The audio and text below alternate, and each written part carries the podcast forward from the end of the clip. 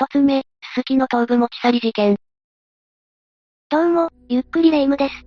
どうも、ゆっくりマリサだぜ。ねえねえ、マリサは北海道に行ったことってあるのかしら？実を言うと、一度も行ったことないんだぜ。あら、そうなの？食べ物が美味しいって聞くし、旅行してみたい気持ちはあるんだがな。私は何回か行ったことあるんだけど、本当に良いところだったわ。北海道の中でも札幌なんかは、結構都会で便利なところなんだよな。ええ札幌の中心部には、すすきのっていう有名な繁華街もあるわ。ふむふむ、なら遊ぶ場所もたくさんあるだろうな。基本的には飲み屋さんが多いわね。おお、なんだか大人の街って感じだぜ。約4000店ほどの飲食店が立ち並んでいて、日本三大歓楽街の一つと呼ばれてるわ。そんなに店があるなんてびっくりだな。だけど最近、そんなすすきので奇妙な事件が起こってしまったの。奇妙だって？一体どんな事件なんだ？なんと、首を切断された遺体が発見されたのよ。おいおい、嘘だろ。しかも容疑者は、被害者の頭部を持ち去ってしまったの。まずは今回の事件の概要から詳しく説明していくわね。ああ、よろしく頼むぜ。事件が発覚したのは、2023年7月2日午後3時頃よ。すすきのにあるラブホテルで、退出時間になっても応答しないお客さんがいたの。うっかり寝過ごしたのか？そう思うわよね。備え付けの電話へ、従業員が何度も連絡したんだけど、返事はなかったわ。それは何かあったんじゃないかと心配になるな。従業員が様子を見るために客室へ入ると、異様な光景が広がっていたのよ。異様ってどういうことだ？浴室にある浴槽の中で、全裸の男性がうずくまっていたの。もしかして途中で気分が悪くなって、そのまま倒れてしまったのか？男性はただ倒れているだけじゃなくて、頭部を切断された状態だったのよ。そ、そんな恐ろしい状態だったのか。男性は前かがみの状態で、従業員は首がないことに気づかなかったそうよ。ちょうど頭が見えない体勢になっていたんだな。ええ声をかけても反応がなかったので、従業員はすぐさま110番通報したわ。駆けつけた救急隊員は、現場の遺体を見て衝撃的だったんじゃないか？きっとそうでしょうね。それに切断された頭部は、現場を探しても見つからなかったの。まさか男性を殺害した人物が、わざわざ持ち帰ったっていうのか？ええそのまさかよ。猟奇的すぎるぜ。ちなみに、所持品や衣類も部屋に一切残されていなかったわ。被害者の身元がわかるものを、すべて持ち去られてしまったのか？残っていたのは、頭部のない遺体のみってことね。そうなると遺体が誰なのか、特定するのに時間がかかってしまうな。しかも殺害現場の客室は、ベッドを使った様子がなく、血痕もなかったの。遺体が発見された浴室にも、血は付着していなかったのか？血を洗い流した形跡はあったわ。でも、被害者の体や風呂場には付着してなかったそうね。おかしな話だな。頭を切断されたなら、大量に血が出るはずだぜ。よっぽど手際が良くないと、こんなことできないと思うわ。不可解な点が多すぎて、頭がパンクしそうだぜ。この事件は世間を騒がせて、マスコミも連日報道していたわ。どうなるのか気になるもんな。あまりに異様な事件だものね。被害者の身元は、ちゃんと判明したのか？事件発覚から2日後に被害者の身元が判明したわ。おお、さすが警察だな。遺体の正体は、北海道で会社員として働く当時62歳の浦仁さんだったの。なぜ彼は、ラブホテルで凄惨な姿となって発見されたんだろうか。浦さんはある目的で、家族にも内緒ですすきのを訪れていたの。そのある目的って、一体何なんだ？じゃあ次は、その辺も含めて被害者について詳しく説明していくわね。ああ、わかったぜ。被害者の浦さんは、工業高校を卒業後、農機具を扱う会社に就職したわ。そこで会社員として働いていたんだな。ええ彼はおとなしい性格で、職場では真面目に働いていたそうよ。浦さんに家族はいたのか？奥さんと二人の子供がいるわ。ってことは、4人家族で幸せに暮らしていたんだな。うーん、それがそうとも言えないのよ。もしかして色々と苦労していたのか？彼の子供は病気がちで、看病疲れで奥さんもよく体調不良になっていたの。それは心配になるな。浦さんも、気苦労が絶えなかったでしょうね。浦さんは、そんな家族を必死に支えていたんだな。サポートしていたとは思うんだけど、夫婦関係は良くなかったみたいね。喧嘩でもしたのか？直接的な原因は不明なのよ。でも、浦さん自身が家庭内別居の状態だってこぼしていたそうね。結婚生活が長いと、関係性が悪化するってのは聞いたことあるぜ。同居していても、夫婦間で会話がないって家庭もあるからね。そういうのが熟年離婚につながるんだろうな。浦さんの家庭は離婚までいかないものの、冷戦状態だったのかもしれないわね。だが、そんな状態だと家に帰るのが嫌になってしまうんじゃないか？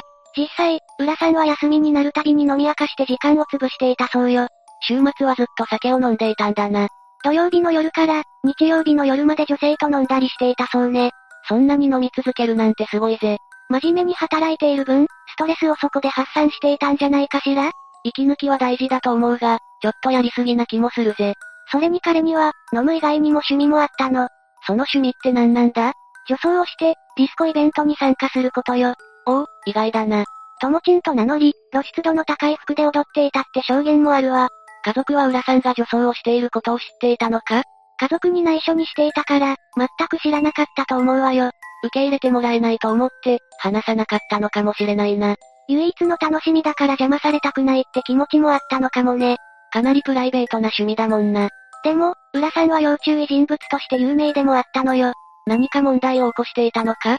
イベント参加者の女性の体を触ったり、キスをしようともしていたのよ。いやいや、それはアウトだぜ。他にも連絡先を交換した女性にデートしようと頻繁に誘っていたの。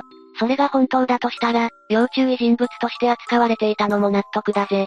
さらに浦さんには、彼女がいたっていう噂も流出しているわ。待ってくれ、浦さんは既婚者だろ？クラブで知り合った。と、浦さんから若い女性の写真を見せられた人がいるのよ。女装するためだけじゃなく、ナンパする目的でイベントに行ってたのか？女装をしていれば、女性の警戒心が薄れると考えたのかもしれないわね。そうだとしたら恐ろしいぜ。浦さんに、ホテルへ無理やり連れ込まれたって女性もいるって話もあるわ。たとえ噂話だったとしても、火のないところに煙は立たぬっていうしな。似たようなことはあったのかもしれないぜ。悪い意味で、浦さんは有名だったんじゃないのか？ええ浦さんは界隈では有名だったわ。約7、8年前からイベントに参加していたことも影響しているわね。目立ちそうな風貌でもあるよな。見た目もそうだし、行動に難ありだったからね。人の趣味にとやかく言うつもりはないが、迷惑行為は控えた方がいいぜ。純粋にイベントを楽しもうとしている人たちの邪魔になっちゃうわね。それに浦さんは、女装でイベントに行くことで参加費を浮かしていたそうなの。そんなことができるのか？基本的にこういうイベントは、女性の参加費が男性より安いのよ。だから節約のためにも、女性の格好をしていた可能性があるんだな。家族には秘密の趣味だし、できるだけ出費を抑えたかったのかもしれないわ。出費が多すぎると、何に使ったんだって追求されるもんな。それを避けたかった可能性があるわね。奥さんにバレてしまったら、修羅場になっちゃうぜ。今まで隠し続けていたってことにも驚いちゃうわ。イベントに行くときは、うまいことごまかしていたんじゃないか？週末は飲み歩いて帰ってこないし、家族も気にしなかったのかもね。仕事もあるし、無断で何日もいなくなるってことはないだろうしな。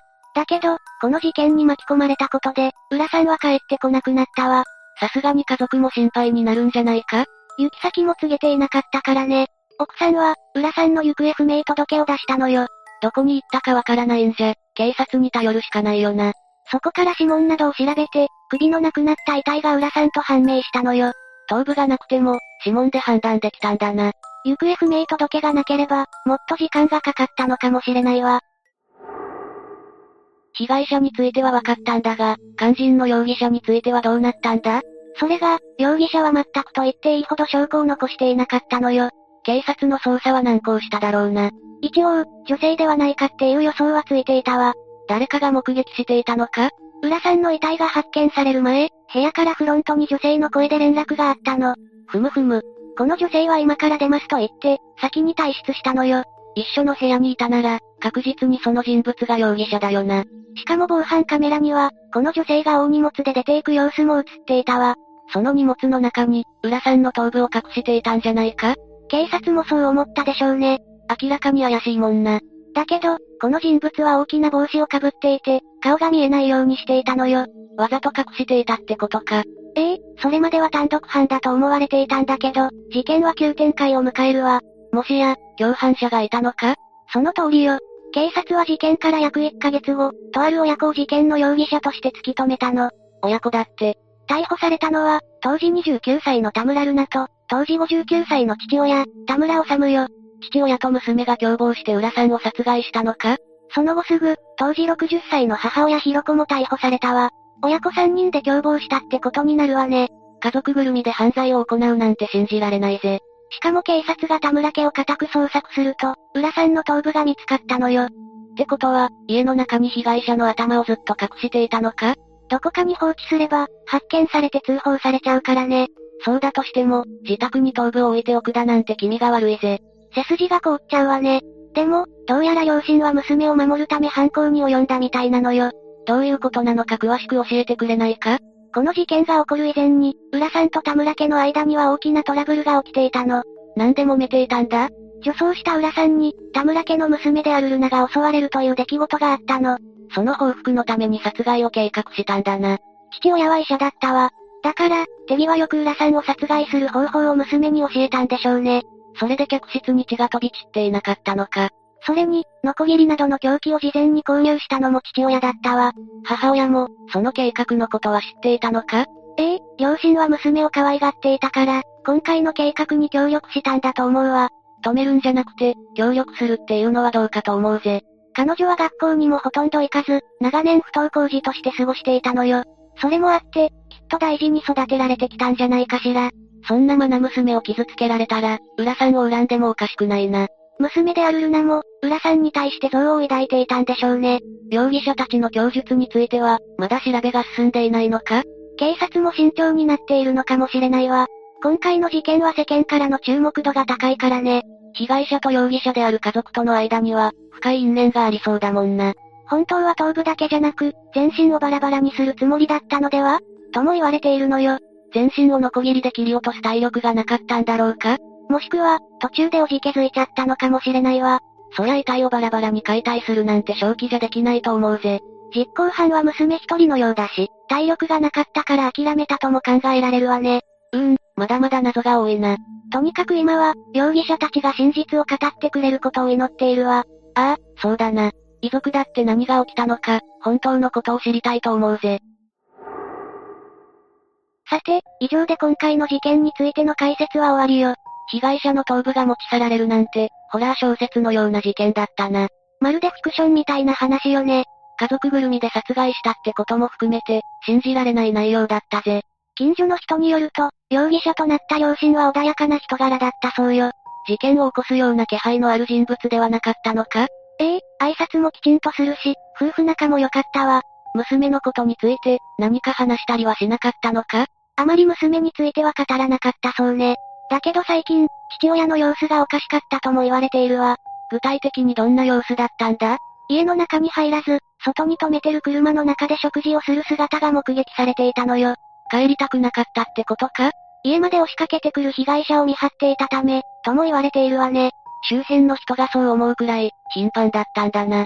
田村家の中では、この頃から異変が起こっていたってことか。異変に気づいても、他人の家のことだから突っ込んだことは言えないわよね。口出しするのは気が引けるよな。日頃から困ったことを相談できるご近所さんがいればよかったと思うわ。今の時代は、ご近所さんでも深い間柄にはなりにくいもんな。ご近所付き合いは減っているわね。誰かに相談することで、今回のような犯罪も未然に防げるといいのにな。私もそう思うわ。もしマリサが思い詰めていたら、いつでも聞くから遠慮しないでね。うう、珍しく霊夢が頼もしく見えるぜ。二つ目、就活女子大生乳児殺害遺棄事件。まずは事件の概要について説明していくわね。ああ、よろしく頼むぜ。2019年11月、東京の港区にあるイタリア公園で遊んでいた小さな子供が、土の中から衝撃的なものを発見してしまったの。それって一体何なんだ？生まれて間もない乳児の遺体よ。この時に見つかったのは遺体の一部だったんだけど、すぐに警察へ通報が入ったわ。公園で遊んでいたら遺体が出てくるなんて、トラウマものだな。しかもイタリア公園がある地域は、高層マンションも多くあって治安自体はそんなに悪くないのよ。地域の人たちも、まさかそんな場所に乳児の遺体が埋められていたなんて、夢にも思わないでしょうね。そもそも公園って、ただでさえ人通りがありそうだし、遺体をバレずに隠す場所としては全然向いてないよな。ええそれにイタリア公園周辺には防犯カメラも設置してあったの。ってことは、そのカメラの映像を調べれば、すぐに犯人がわかるじゃないか。マリサの言う通りよ。警察は犯人が遺体を遺棄したと思われる時間帯の映像を、くまなくチェックしたわ。すると、ある不審な人物が映し出されていたのよ。不審な人物って紙袋を持って、何度もイタリア公園へ出入りする挙動不審な女性がいたの。それはかなり怪しいな。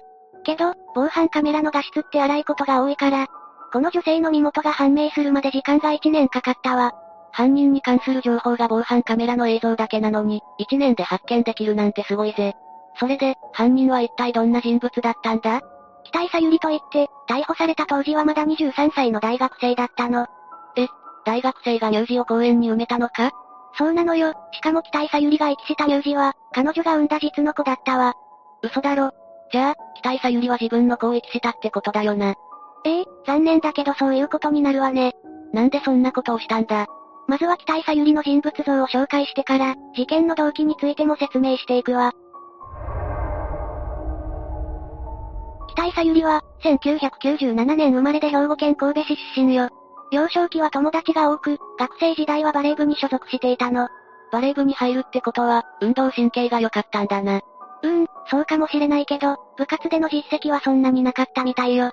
学校の部活動って真剣にやっている人もいれば、仲間と楽しむためにやってる人もいるからね。ああ、なるほどな。北井さゆりは高校を卒業後に兵庫県芦屋市にある芦屋大学へ入学したわ。え、芦屋ってお金持ちが多いところじゃないか？そうね、セレブがよく住んでいる地域でもあるわ。芦屋大学も関西のセレブ大学と呼ばれるくらい、御曹司やお嬢様がよく通っているの。ほう、じゃあ北井さゆりもお嬢様ってことだよな。それがそうとも言い切れないのよね。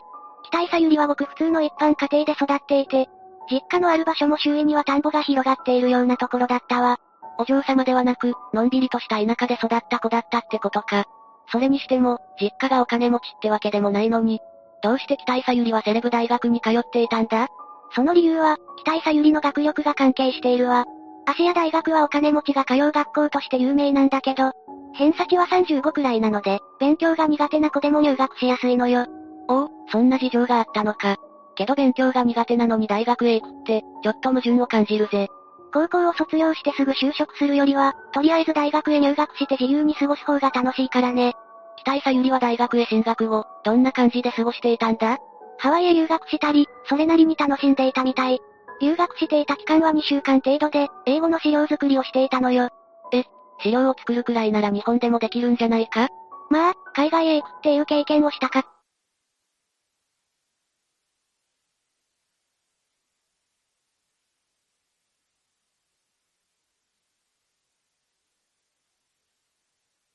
え、具体的に何をするのか教えてほしいぜ。アイドルグループのコンサートに何度も行ったり、事務所の前などで待ち伏せしてアイドルと会えるチャンスを狙う追っかけもいるわ。熱烈なファンってことなんだろうけど、行動力がありすぎて少し怖いな。追っかけは行動力だけじゃなくて、コンサートのチケットやグッズを買うための資金がかなり必要になってくるのよ。社会人ならいいが、学生だと金の工面に困りそうだぜ。北井さゆりも大学生だったから、自由に使える金はそんなになかったんじゃないか？いや、北井さゆりは高額なバイトをしていたからお金には困っていなかったわ。なあ、レイム。北井さゆりがやっていた高額なバイトって何なんだ？実は北井さゆりは、家族にも内緒で風俗のバイトをしていたの。彼女はお客さんの人気が高くて、30万円も稼ぐ月があったのよ。一月で30万円って、凄まじいぜ。彼女はまだ20代前半で若かったし、整形して顔が整っていたからね。え、整形までしていたのか？そうよ。今回の事件を起こす前には、鼻を小さくするための手術を約54万円かけて行っているわ。鼻を変えるだけで50万円超えって。美容整形には保険が適用されないから、高額になってしまうのは仕方ないの。私もいつか整形して綺麗になろうかと思っていたが、そんなに高いなら断念するしかないぜ。整形するのは自由だけど、私はそのままでもいいと思うわよ。うう、霊夢の優しさがしみるぜ。ちなみに北井さゆりは、事件後に二重の手術をした疑いがあるんだけど、本人は堅くなに否定していたわ。それって手術した証拠とかあるのか？北井さゆりの名前が書かれた整形手術の領収書が見つかったからね。でも、その証拠品を示しても、彼女は事故後の整形を認めなかったの。事故後に整形したことを認めると、逮捕されないために偽装工作したって思われるから否定していたのかもな。ええその可能性はあると思うわ。しかし、北井さゆりは顔を整形してまで、風俗で働きたかったんだな。普通のバイトと比べて、風俗の仕事は短時間で高額なお金がもらえるから割がいいのよ。それに北井さゆりは、セクシャルマイノリティについても悩みがあって、風俗の仕事を始めたと語っているわ。え？セクシャルマイノリティってなんだ？そうねまずマリサは LGBT って聞いたことないかしら？あ、ニュースでちょっと聞いたことあるかもしれないな。LGBT やセクシャルマイノリティは、同性愛者や両性愛者、あとは性同一性障害などの性に対してのあり方が少数派な人たちのことを言うのよ。へえ、期待さゆりもそうだったってことか。彼女はその中でも、アセクシャルといって性的な欲求を全く感じない人なの。なので、友達から恋バナなどを聞いても、共感できないといった悩みがあったわ。自分にはない感情だから、同じ気持ちで恋バナを聞くことはできないだろうな。この悩みを解決するためには経験をたくさんすればいいと考え、北井さゆりは風俗で働くようになったわ。いやいや、恋バナについていけないからって、風俗で働こうとは思わないだろ。ちょっと短絡的な考え方よね。でも北井さゆりにとっては深刻な悩みだったのかもしれないわ。北井さゆりは風俗店で働き続けているうちに、お客さんとして来ていた男性との間に赤ちゃんを妊娠してしまうの。な、なんだって。このことが発覚した時、赤ちゃんを妊娠してからすでに7ヶ月経っていたわ。じゃあ、半年以上も妊娠していることがわからなかったのか？そうね。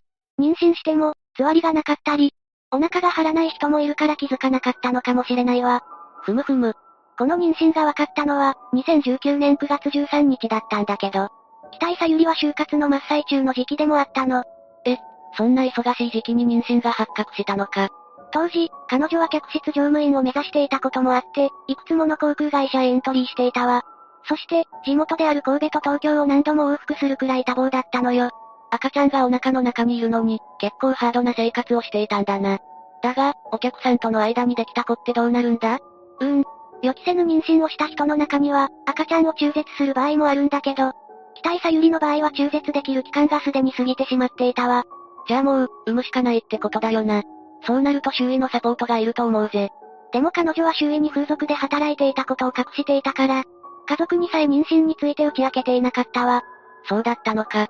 父親も風俗店のお客さんだし、頼ることは難しかったんでしょうね。妊婦の状態で就活を続けた結果、北井さゆりは驚くべき場所で出産するわ。おいおい、一体どこで産んだって言うんだよなんと羽田空港内にあるトイレよ。空港のトイレだって？どうしてそんな場所で？北井さゆりは就活のために、神戸から東京まで飛行機で移動していたの。陣痛が来たので、飛行機から降りた後に多目的トイレへ向かったわ。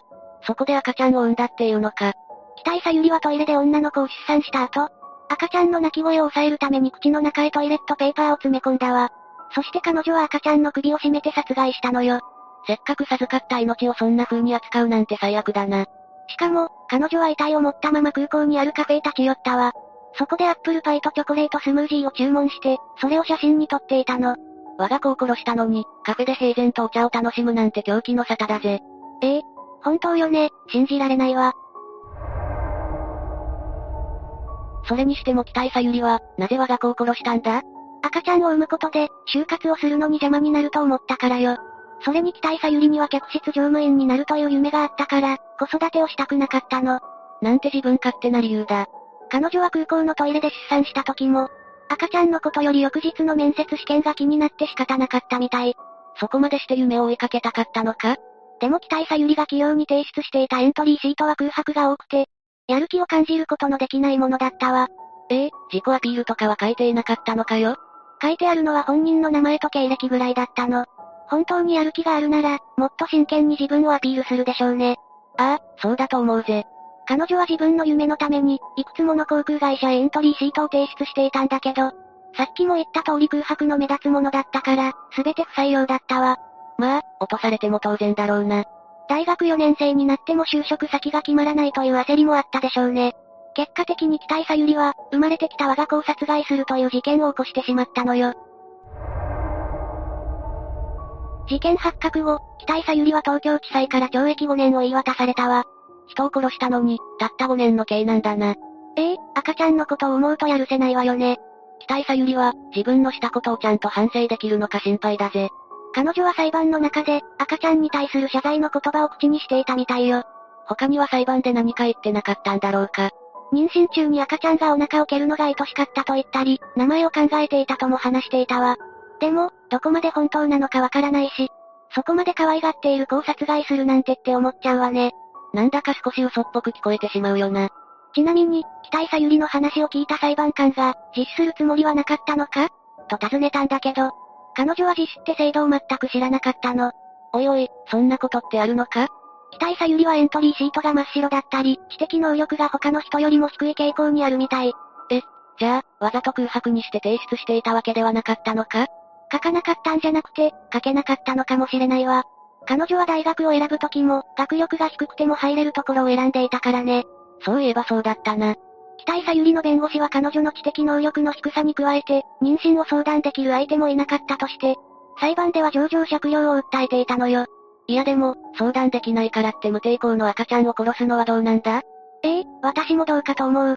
判決で北井さゆりは懲役5年だったけど、刑務所から出た後も己の罪を忘れずに過ごしてほしいわね。さて、そろそろ今回の事件のまとめに入るわね。マリサは今回の事件について、どう思った？就活が重要なのはわかるが、そのために自分の子供を殺して公園に埋めるなんてホラーすぎるぜ。そうよね、しかも埋められていた赤ちゃんは手と頭の一部が見える状態だったのよ。もしかして人形が埋まってるのか？って見間違えそうだな。まさか人間とは思わないでしょうね。でも予期せぬ妊娠によって子供を産んだ若い女性が、赤ちゃんを放置する事件って結構あるの。この事件の他にも、そんな事件があるっていうのか？ええ。若い女性の場合、正しい知識がなくて妊娠していても放置したり、親にバレてしまうことを恐れて黙ってしまうことがあるのよ。そうなのか、ちゃんとした知識を身につけておかないとヤバいってことだな。取り返しのつかないことになってしまう場合があるからね。三つ目、木津川元キャンギャル殺害事件。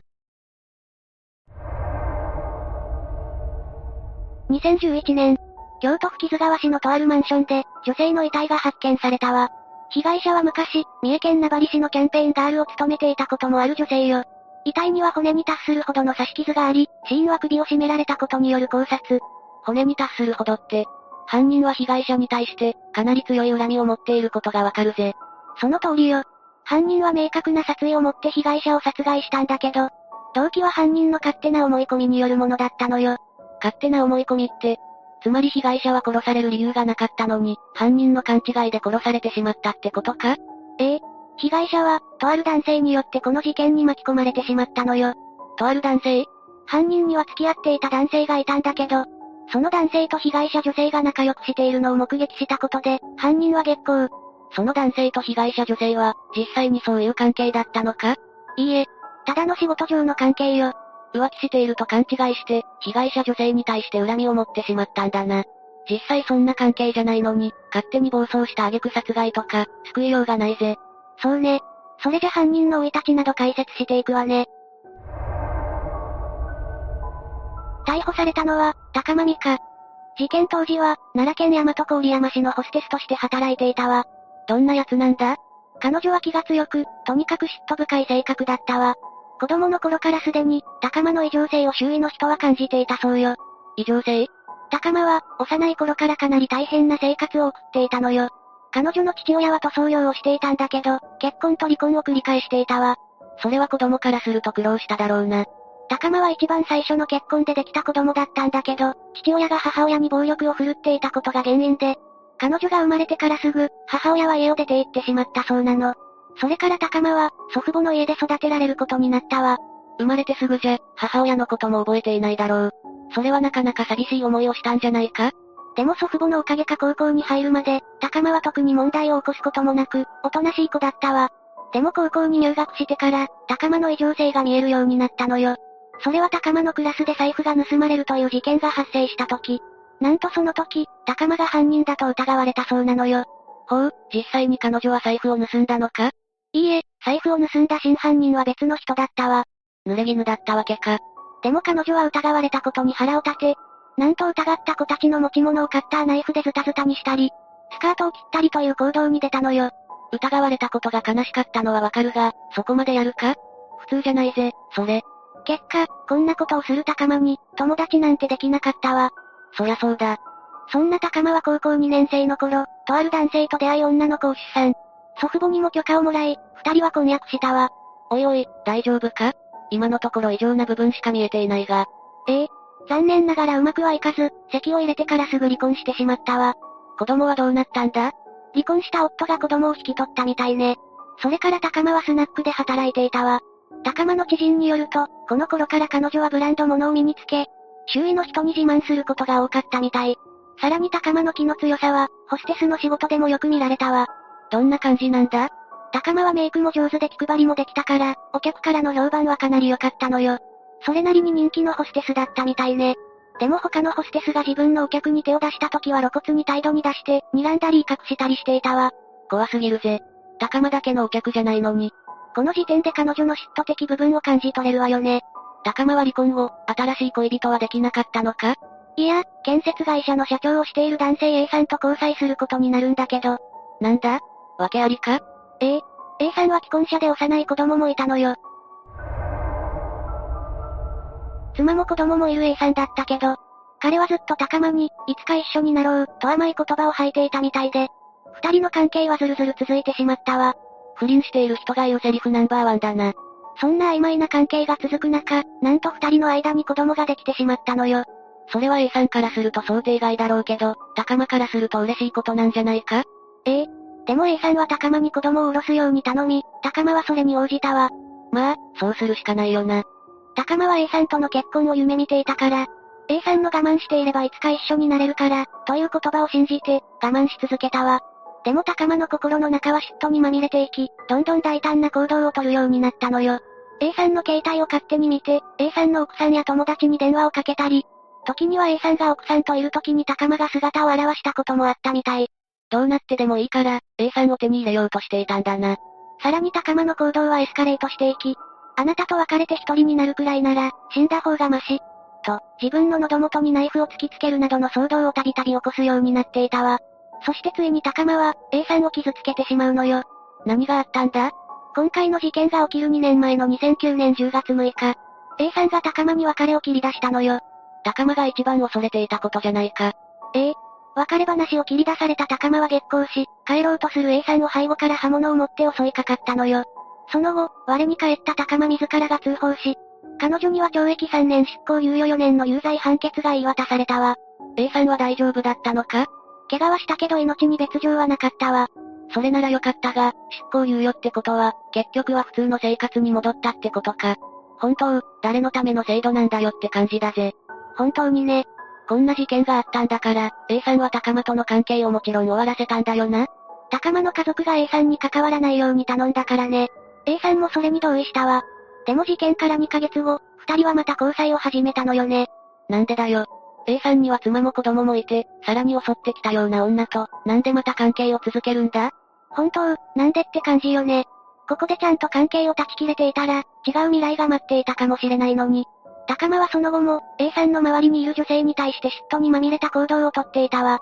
全然懲りてないじゃないか。そして今回の事件の被害者も、高間に目をつけられてしまったのよ。A さんとの交際を再開した後も、A さんの周りに集まる女性に対して、高間は威嚇行動をとっていたわ。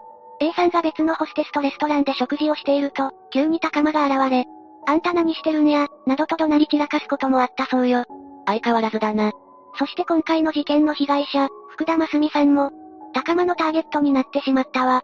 福田さんも高間と同じくホステスをしており、ホステスの仕事がない日は、パチンコ店でも働いていたそうよ。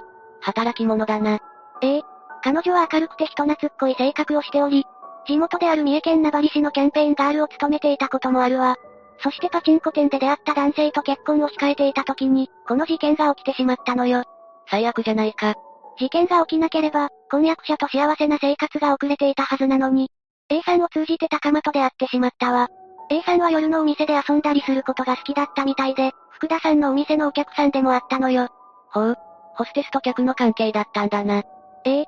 仕事の関係なんだけど、もちろん高間はそれをよく思わなかったわ。たまたま福田さんと A さんが同伴出勤しているのを目撃した高間は、怒り狂い。福田さんに問い詰めたこともあったわ。それはまずいだろ、また襲いかかったりするんじゃないか？でも福田さんが冷静に対処したおかげで、高間は思い違いだったと納得したのよ。おお、一安心だ。それでも高間の A さんへの独占欲は止まらず、A さんが自宅で福田さんと電話をしていると、急に高間が、誰と喋ってんねん、と怒鳴りながら現れたそうよ。さらに高間は持参したゴルフクラブでドアを叩き続けたわ。怖すぎるだろ、やきもちのレベルじゃないぜ。そして事件は起きてしまったわ。事件が起きる前日の7月20日、A さんはその日、福田さんのお店にお客として来店するんだけど、高間はそれを尾行していたわ。おいおい、もうストーカーとかしているじゃないか。でもその日、A さんの車の隣に福田さんの赤い車が止まっているのを見て、高間は、同伴出勤したのでは？と思ったそうなのよ。お客とどこかで会ってから、一緒にお店に出勤するやつだよな。ええ。福田さんと A さんが本当に同伴出勤だったのかはわからないけど、高間は勝手にそうだと決めつけ、福田さんに対する恨みを募らせてしまったわ。そして出勤を終えた福田さんは、いつものように代行運転を頼み帰宅するんだけど、なんと高間は、福田さんが乗る車を尾行して家までついて行ったのよ。こ、怖すぎるぜ。福田さんを乗せた車の運転手は、高間の尾行に気づいていたわ。バックミラー越しに見たとき、無表情な顔をした高間が、精神を集中させながら運転していたそうよ。車間距離をギリギリまで詰めて、結局、福田さんの家までついてきてしまったわ。運転手も尾行に気づいているなら、何か言ってあげればよかったのに。そうね。そうやって高間は、福田さんのアパートを突き止めてしまうのよ。そして翌日の7月21日、午後10時過ぎ、福田さんと連絡が取れなくなったことを心配した彼女の婚約者が、福田さんのアパートを訪れたわ。するとそこには、ワイシャツ短パン姿でうつ伏せに倒れ込む福田さんの姿があったの。床には血だまりができており、家の中のあらゆるところに血痕が付着していたわ。それを見てしまった婚約者も、かなりショックが大きかっただろうな。ええ。さらに部屋には争った形跡も残されていたわ。遺体には数箇所の刺し傷があり、中には骨に達するほど深い傷もあったそうよ。死因は首を絞められたことによる考察。刺した後に首を絞めたんだと思うわ。ひどすぎるぜ。福田さんの財布が手つかずだったことや、玄関や窓に鍵がかかっていたことから、警察は強盗目的ではなく怨恨による殺人だと断定し、捜査を開始したわ。さらに警察は、現場に福田さん以外の靴跡が残っているのを発見。その靴跡は24センチから25センチだったため、犯人を女性に絞り込んだわ。そして事件発生から4日後、高間が逮捕されたのよ。意外とすぐに解決されたんだな。福田さんが乗った車を尾行する高間が防犯カメラに映っていたからね。さらに福田さんの携帯電話に、高間からの着信履歴が残っていたのも逮捕につながったわ。高間は福田さんの携帯電話の番号も知っていたのか？高間は日頃から A さんの携帯を盗み見る女よ。そこで彼女の番号を手に入れたんでしょうね。なるほど。福田さん殺害容疑で逮捕された高間だけど、取り調べでは容疑を否認。福田さんの後を尾行していたことは認めたけど、殺害はしていないと主張したのよ。さらに、福田さん宅に行き、無施錠だったので中に入ったら死んでいたなんて自供したわ。なんだそれ。そんなのがまかり通るわけがないだろ。なんだその言い訳は、って感じよね。それじゃ最後に、裁判での様子を紹介するわよ。その後、高間の裁判が行われたんだけど、彼女はそこで殺意はなかった。過剰防衛だと主張したわ。は？逮捕された時と言っていることが違うぜ。ええ。逮捕時は犯行自体を否定していたんだけど、裁判では一転して、傷害致死罪の適用を求め始めたのよね。そして福田さんを尾行したことについて、高間は A さんが自分のことを悪く言っていないか確かめたかったと説明したのよ。なんだそりゃ。検察側は、尾行後、すぐに福田さんの家を訪れ、そこで一方的に彼女を攻撃し、その後、殺害したと主張。一方弁護側は、尾行した後、一回家に帰り、翌日彼女の家に行った。そこで福田さんが目の前で男性に電話をしようとしていたため、携帯電話を取り上げようと揉み合いになったと説明したのよ。そして揉み合っているうちに福田さんが大声を出そうとしたため、バスタオルで口を塞いだと主張したのよ。主張が食い違っているな。福田さんが亡くなってしまったから、真相は闇の中よ。そして高間に言い渡された判決は、なんと懲役17年。なんとか情防衛が認められてしまったのよ。な、なんだと？最後まで殺意があったことを認めなかった高間に、裁判長はあなたから真摯な反省の様子は見られなかった。自分のしたことをよく思い出して、心から反省の気持ちを持ってくださいと諭されると、彼女はうつむいて小さく、はい、と答えたわ。本当、裁判長の言う通りだな。しっかりと反省してほしいぜ。裁判長からそう諭されて返事をした彼女だけど、なんとその後、判決を不服として控訴しているのよね。何も響いてないんだな。でも控訴審では、先に福田さんが攻撃した可能性はないと過剰防衛が認められず、殺意があったとして、言い渡されていた懲役17年は取り消されたわ。そして最終的に高間には、懲役20年が言い渡されたのよ。それでも20年は短い気もするが、でもとりあえず解決してよかったぜ。それじゃ、最後にこの事件をまとめていくわね。犯人の思い込みによって起きてしまったこの事件。マリサはどう感じた？そうだな。犯人の精神が幼すぎるゆえに起きたことだと思うぜ。実際、犯人の交際相手と被害者女性は仕事の関係だったのに。しかもきちんと説明されて、納得していたのにね。ああ。それなのに同伴出勤していると勝手に決めつけ、怒りをコントロールできずにそのまま被害者を尾行するって恐ろしすぎるぜ。っていうか、犯人の異常なほどの嫉妬心執着心を交際男性は知っていたんだから、他の女性と会うのを控えるなど、やれることはあったんじゃないか？防げるはずの事件だから、なおさら悲しいわよね。4つ目、ドンキホーテ連続放火殺人事件。それで一体どんな事件なんだ？え、放火事件だよさすがにタイトルを見ればわかるわ。内容の話だ、内容の。あ、そういうことね。ちゃんと言ってよ。言わなくてもわかるだろ。この事件はね、ある女性がドンキホーテの2店舗に連続で放火して、そのうちの1店舗で11人を死傷させた事件なの。え、まさかの女性だったのか。私はてっきり男性かと。その偏見は男性に失礼よ。ご、ごめん。まず2004年の12月13日夜、埼玉県埼玉市のドンキホーテ浦和花月店が放火されたの。そして放火した犯人は逃走して、浦和花月店は全焼。しかも店員3人が焼死して8人が重軽傷を負ったわ。うわ、なかなかエグいな。さらにその2時間後、同じ埼玉市内の、ドンキホーテ大宮大和田店の衣料品売り場が放火されたのよ。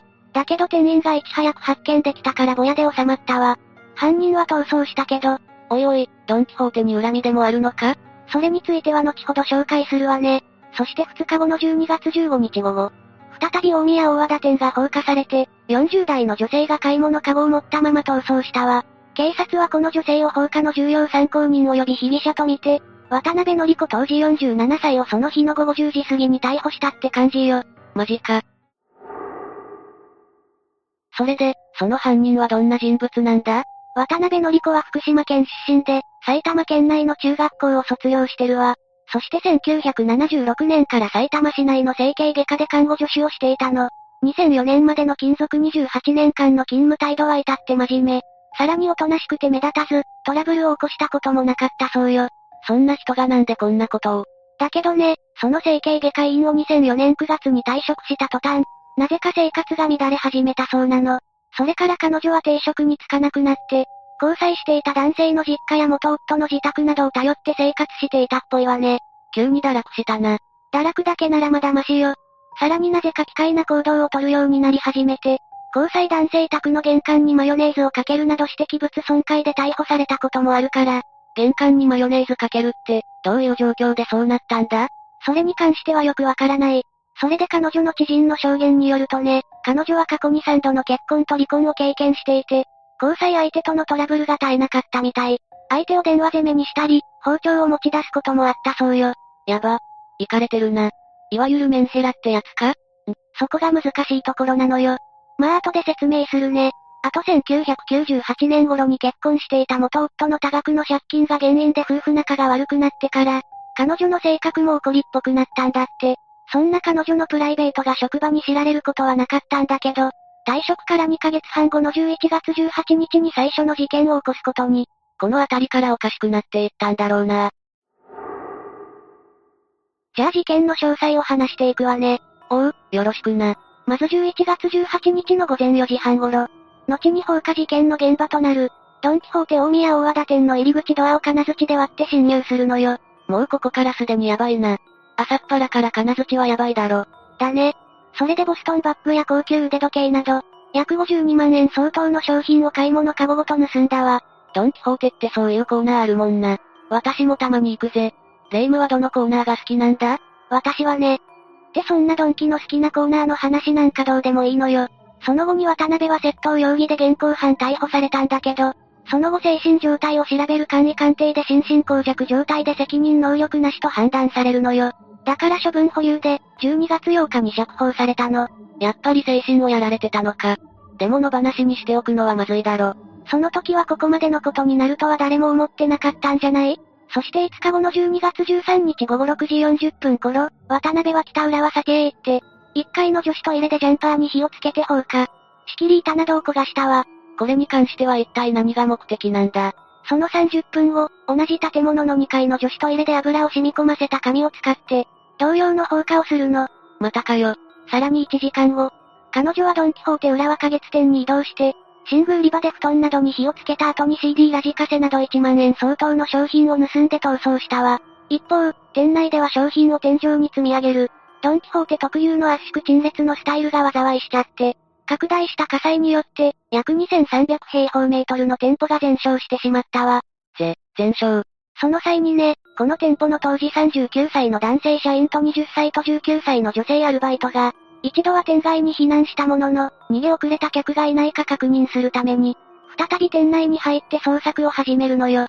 それで、逃げられなくなってそのまま焼死してしまったわ。そんなのあんまりだろ。この人たちには何の罪もないのに。そして2時間後の午後10時半過ぎ、渡辺は浦和花月店から10キロ離れたドンキホーテ大宮大和田店に移動。そしてアパレル売り場で灯油を染み込ませたトイレットペーパーに火をつけて、衣料品などを放火して逃走したわ。この女、止まらないな。止まるどころかガンガン加速してるな。でも幸いなことに店員の発見が早かったから、衣類など218点が燃えるぼやで収まったのよ。200点以上の衣類はバッチリ燃えてるけどな。さらに2日後の12月15日午後3時頃、再び大宮大和田店に行って、時計売り場で店員に腕時計を見せてもらう渡辺。あれ、今度はなんか違う感じなのか？すると渡辺はちょっと待っててと店員に声をかけて、10メートル離れた寝具売り場に移動するのよ。うんうん。そしてガソリンを染み込ませたタオルに火をつけて毛布などに放火。その後すぐにまた時計売り場に戻ってきたの。おい、これってもしかして。そうね。直後に寝具売り場から煙が上がって店員が時計売り場を離れると、彼女は出してあった53万円相当の腕時計と買い物カゴを持って、そのまま店を出て行ったわ。時計が欲しいから店を燃やすって、盗賊とやってること同じだからな。だけどこの様子は全て防犯カメラに記録されてて、これが後に重要な証拠になるのよ。そして彼女はその後、5時40分頃に埼玉市内の伊東洋華堂大宮店でも放火をしてぼやを起こして、騒ぎに乗じて4900円相当の毛布1枚を盗んでいるわ。もはや何を考えてるのかさっぱりわからないな。さらに6時50分頃、渡辺は2日前に放火した北浦和酒に再び行って、1階の女子トイレで放火をして再び仕切り板を焦がすの。焦がし足りなかったのか？そんなこと私が知るわけないでしょ。その後に彼女は車で帰宅するんだけど、防犯カメラの映像を確認した警察の捜査員が渡辺宅を訪問。彼女は自宅駐車場で車内に立てこもって抵抗するんだけど、午後10時過ぎに窃盗容疑で逮捕されたわ。こいつはマジでヤバい女だな。霊夢を超えるヤバさだぜ。ん、何か言ったかしら？いや、気にせず進めてくれ。その後の取り調べで渡辺は一連の放火について否認を続けたんだけど、2005年4月になって7件の放火容疑を認めたから再逮捕されたの。やっと認めたか。それでなんて言ってたんだ？好きな男性に合図イライラして火をつけた。人が死ぬとは思わなかったと供述したそうよ。しょうもな。理由がしょうもなさすぎるんだけど。というか、そんな理由で店も休なよ。まあまあ落ち着いてよ。もう捕まったんだから。でもね、翌日弁護士と会った時にはどこにも火をつけていないと言って供述を一転させて、その後の裁判で渡辺は一貫して放火の基礎事実を否認し続けたのよ。謎だ、謎すぎる。やっぱり精神的な病っぽい匂いがするな。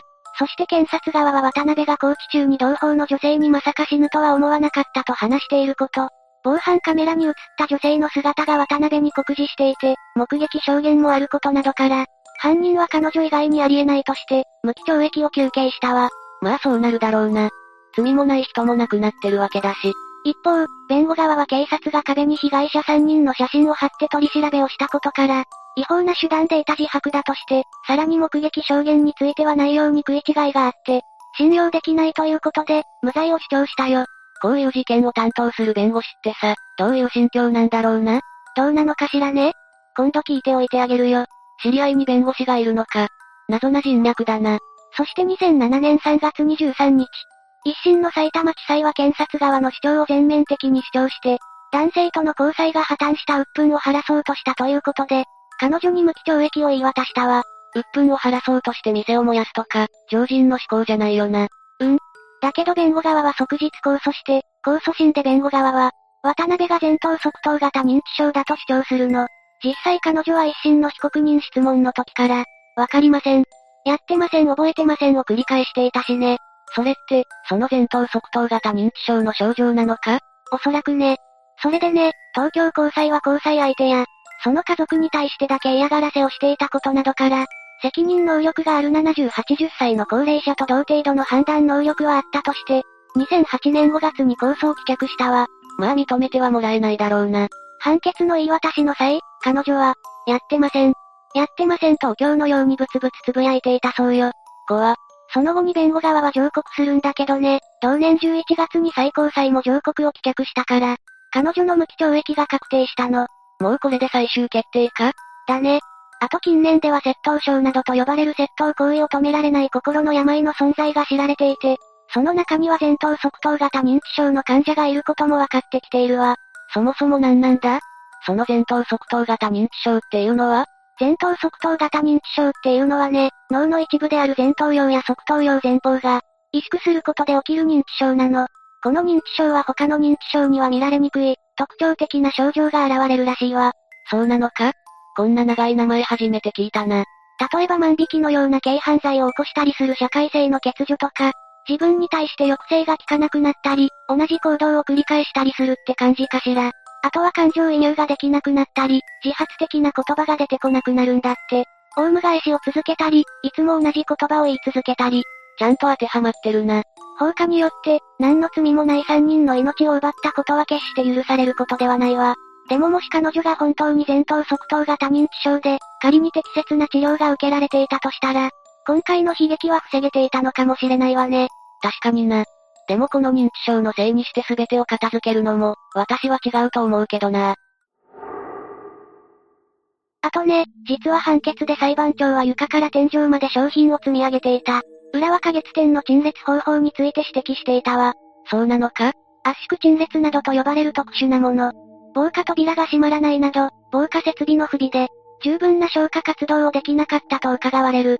同店でも体制を整えておくべきだったと、同店の防火体制についても言及していたわね。まあそう言われると、ちゃんと守ってたら被害はもっと少なく済んだのかもな。それから火災後の消防などの立ち入り検査では、県内のいくつかの系列店舗で、商品による通路幅の不足など、防火管理上の不備が指摘されたわ。そしてドンキホーテ浦和花月店の放火事件で焼死した店員3人のうち2人の合同葬が営まれて、遺族や社員社長ら約800人が参列したの。まあそうなるわな。ちなみに放課後の浦和花月店は、焼け焦げて一部半壊した建物に、ブルーシートをかぶされた状態が続いていたんだけどね。その後に捜査の進捗で警察官や警備員の警備が解けると、侵入防止用の警報装置が装備されて無人となったわ。事件直後は営業休止扱いとして営業再開に含みを持たせていたんだけど、2005年10月に解体されて更地となったの。ご冥福をお祈りします。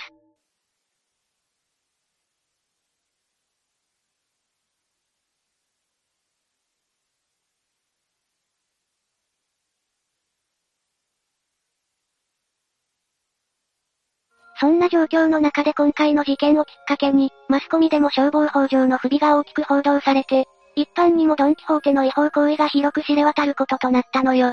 被害者なのにイメージダウンとか残念すぎるな。そうなの。この事件で本来ドンキホーテ側は放火事件の被害者であったのにもかかわらず、従業員に死者が出たことが大きかったわね。なんと当時の社長だった安田隆夫社長の法令を無視した経営体制が、強く非難されることになってしまったのよ。不運としか言えないな。でも裁判長にも言われてたくらいだから、さすがに改善したんだろ？甘いわね、マリサ。この件ではその後、消防庁より安田社長へ是正を求める警告書が渡されているんだけどね。ドンキホーテ側は当社の圧縮陳列には問題はない。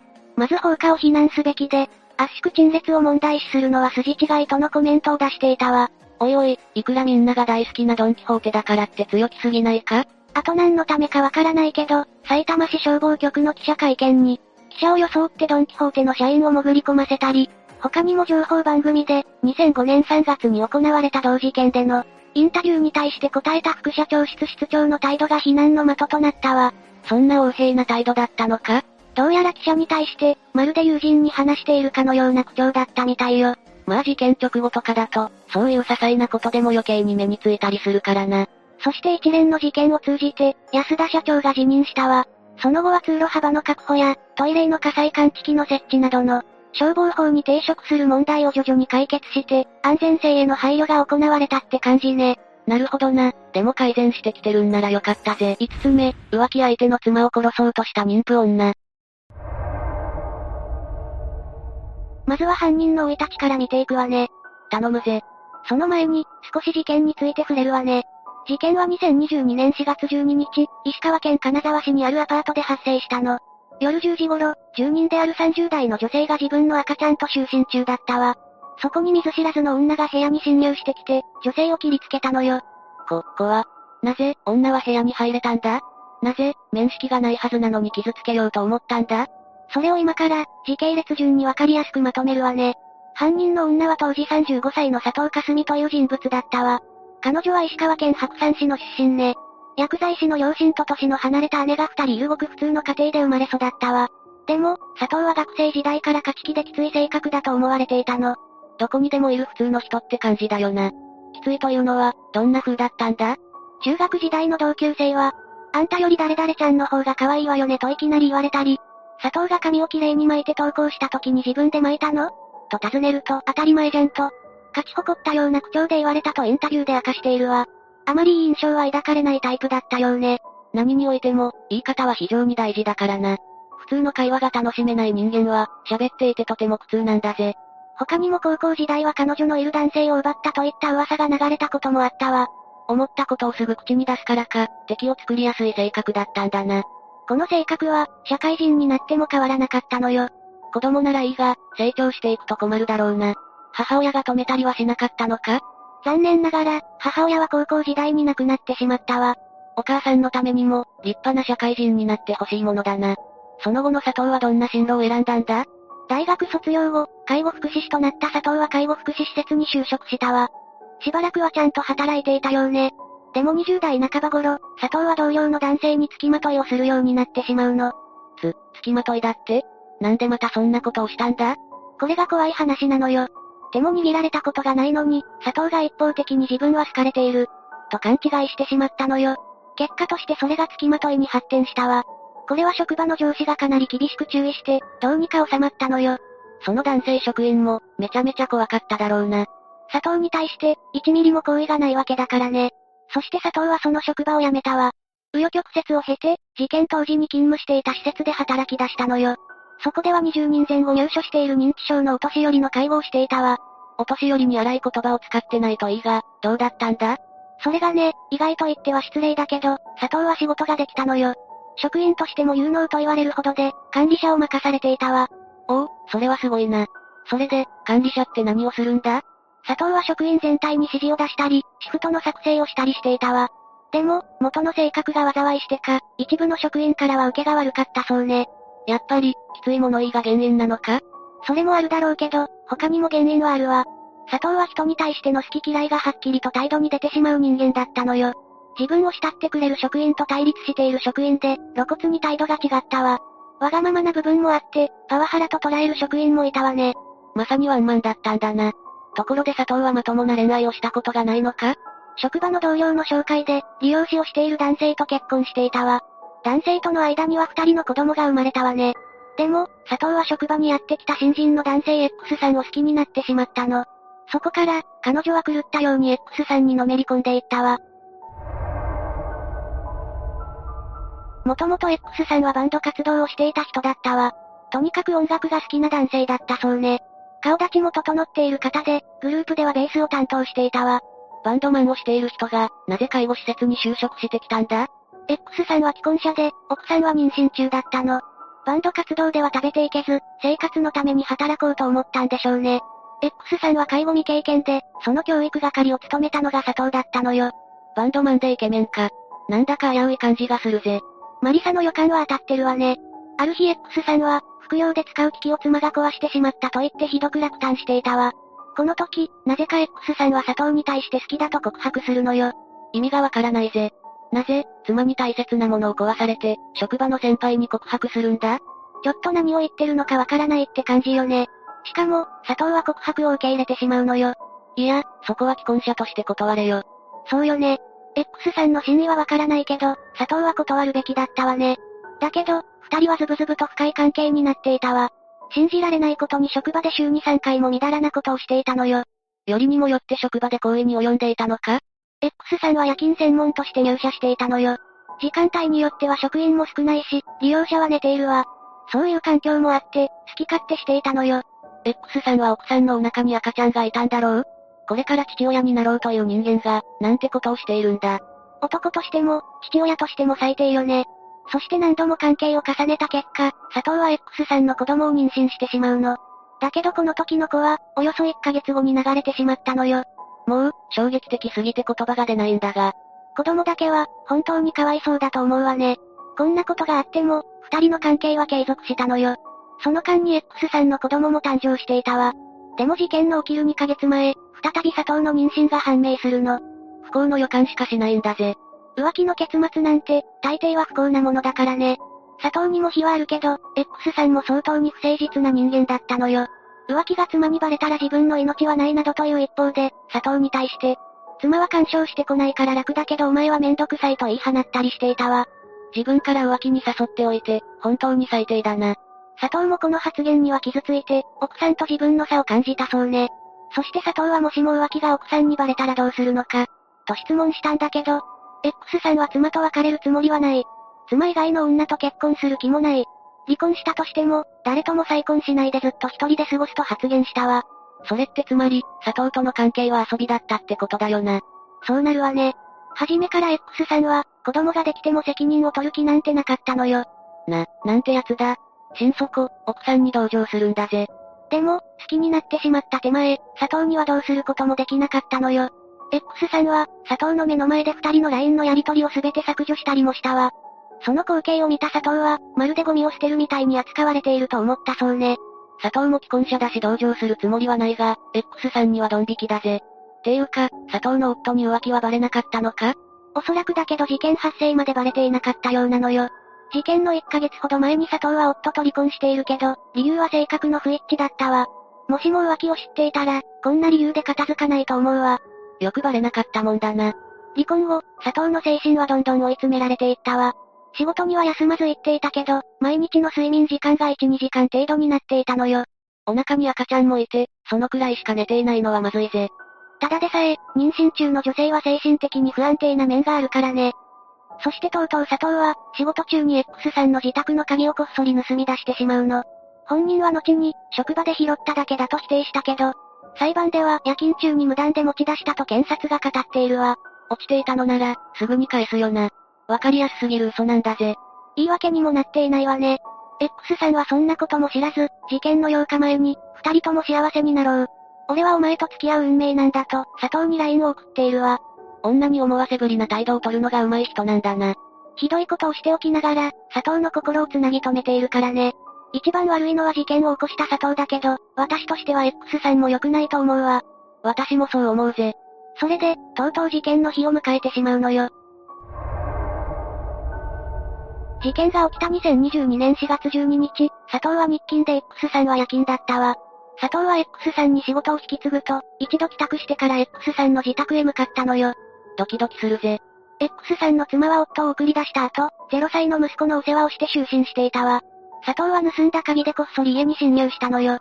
その手には、刃渡り18センチにもなる包丁が握られていたわ。こ、怖すぎるぜ。X さんの妻は激しい痛みを感じて目を覚ましたわ。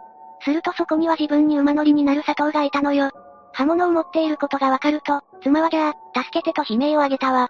早く誰か来てほしいんだぜ。妻は警察への通報と息子を守らなければと同時に考えたわ。そして、毛布で佐藤の持っていた包丁をぐるぐる巻きにしたの。物音や悲鳴を聞いて息子も泣き出してしまったんだけど、佐藤は話して、赤ちゃんが泣いてるよと妻に言ったわ。いや、100%お前のせいじゃないか。妻は何でもするから命だけは助けて、と懇願したんだけど、佐藤は冷たい口調で、じゃあ、この世から消えてと回答をしたわ。その後、妻の悲鳴を聞いた近所の人が警察に通報してくれて、佐藤は逮捕されたわ。近所の人、グッジョブなんだぜ。佐藤の裁判は2023年1月に開かれたわ。佐藤は裁判で手にかけるつもりはなかったと容疑を否認したのよ。何が手にかけるつもりはなかっただ。殺意がなきゃ、包丁なんて持っていかないぜ。本当にそうよね。X さんの妻は浮気の事実を知り、さらにショックを受けていたわ。でも、離婚はせずに今も婚姻関係を続けていて、一緒に法廷に立ったのよ。え？これは夫婦のことだから、好きにすればいいと思うけどね。事件後の X さんは、家事や育児に積極的に関わるようになったそうよ。じゃあ、事件前は大してやっていなかったということだな。裁判において妻は苦しい胸の内を明かし、事件後から知らない人に手にかけられる夢を見るようになった。佐藤被告は泣いているけれど、泣きたいのは私の方と語ったのよ。ごもっともすぎるよな。この件に関して、佐藤に泣く資格はないぜ。ちなみに X さんも、散々好き勝手していたにもかかわらず、今回の事件のきっかけは自分と佐藤被告の浮気にあるのかなと思うので、妻や自分の子供、被告の家族には申し訳ないと思います。でも正直、被告には怒りの気持ちがあるので叱るべき処罰をお願いしますと発言したわ。奥さんと子供を裏切っておいて、被害者面とはいいご身分だな。裁判の結果、佐藤には懲役8年が言い渡されたわ。でも、本人は判決を不服として控訴しているの。これを見ても、佐藤がちっとも反省していないことがわかるわよね。8年で自由の身になるなんて、被害者にとっては恐怖だぜ。ところで、佐藤が妊娠していた子供はどうなったんだ？佐藤は無事に出産したわ。そして、その子供は離婚した元夫が引き取って育ててくれているの。その子は、佐藤と X さんの子供なんだよな？ええそうよ。元夫は佐藤の保釈金も借金をしてまでかき集めるような人だったのよ。子供に関しても自分の子供として育てていくとコメントしているわ。なぜ、事件とは直接関係のない人が責任を取るんだ。佐藤もこんなに情に熱い元夫に、感謝してほしいくらいだな。子供には、何の罪もないからね。子供たちに顔向けできないようなことをした罪は深いわよ。8年の間に、自分の罪としっかり向き合ってほしいぜ。6つ目、ベンツ暴走事件。まずは事件の全貌を説明するわね。よろしくお願いするぜ。事件は2020年5月20日に東京都大田区で起きたわ。犯人の名前は、中川まりさっていうの。え？中川まりさ、私と同じ名前じゃないか。そうよ。もしかしてこの事件の犯人ってマリサと同一人物？違う違う。もしそうならレイムとこうやって話してないだろ？まあ確かにね。この事件では、犯人は運転していたベンツを時速120キロで暴走させ、大田区南馬込1丁目の国道1号で歩道に突っ込んで女性会社員を引き、死亡させた事件なの。おいおい、ひどい事件じゃないか。人を引いてしまうなんて、同じマリサとして悲しいぜ。ところが事件はそんな単純じゃないのよ。事件当日、何が起こったのか詳しく説明するわ。実は事件が起きる数十分前に事件現場から約850メートルほど離れた、品川区西大井6丁目の路上で、不審な女がうろうろしているとの通報があったの。事件が起きる前に通報があった？もしかしてその不審者が。犯人の中川まりさね。その日犯人は愛車のベンツの周りをうろつきながら、規制を上げていたそうなの。規制を上げていた？そりゃ通報されるだろ。その後、同日12時半頃に駆けつけた警官から職務質問を受けた中川まりさは、車に立てこもり15分ほど押し問答を続けていたようなんだけど、突然警察官の静止を振り切ってベンツを急発進させて、現場から逃走しちゃうのよ。ただの職務質問だろ？逮捕されるわけじゃないのになんで逃げちゃったんだろうな。逃走後の中川まりさは、時速120キロを超えるスピードで車を走らせ、国道1号線を暴走。そのまま大田区南馬込まで逃げたものの、運転を誤り路上の歩道に乗り上げてしまった結果、会社員の高橋優さんを巻き添えに跳ね飛ばしてしまうことになったの。ひどいぜ。その跳ね飛ばされた女性はどうなったんだ？搬送された病院で死亡が確認されたわ。なんてこった。犯人の身勝手な行動で人が一人亡くなってしまったんだな。中川まりさは衝突して大破したベンツから降りると、徒歩で現場近くのマンション内へと逃げ込むの。え？犯人は事故を起こしておいて、怪我をしてなかったのか？普通なら車が大破するほどの事故を起こしたら、中に乗ってる人も無事ではないとは思うんだけど。不思議なことに、そこまで大きな怪我は負ってなかったようなの。そのマンションで犯人は、知人に連絡を取ろうとしていたようなんだけど、電話は繋がらなかったようね。いやいや、友達に電話しても事故を起こして人を跳ねてるんだから、どうしようもないだろ。何を考えているんだ。まあ事故を起こした後っていうのは、冷静な判断ができないものだからね。結局、犯人はマンションの階段を駆け上がり、最上階の10階まで逃げ込んだの。でも住民からの通報を受けて駆けつけた警察官により、道路交通法違反の容疑で逮捕されることになったってわけ。これ以上被害者が増える前に捕まってよかったぜ。実際の中川まりさについては、神奈川県川崎市出身だったようで、聖火は賃貸アパートに住んでいたようね。また、犯人に兄弟はおらず一人っ子だったよう。神奈川県に住んでいた普通の女の子だったってことか。犯人の父親は生前は翻訳関係の仕事をしていたということなので、それなりに裕福な家族で生まれた可能性が高いと考えられるわ。でも、子供の頃に父親が死亡したから、それからは母子家庭での貧しい生活になったようなの。ふーん、なるほどな。父親の愛をあまり受けずに子供時代を過ごしたんだな。そうなの。小学時代に父親を癌で亡くしていた犯人は、介護施設で働く母親と二人暮らしをしていたんだけど、教育熱心な母親の方針もあり、中学受験をして都内の私立校に通うことになったそうよ。ほうほう。ここまで聞くと、将来事件を起こすような女性になるとは思えないけどな。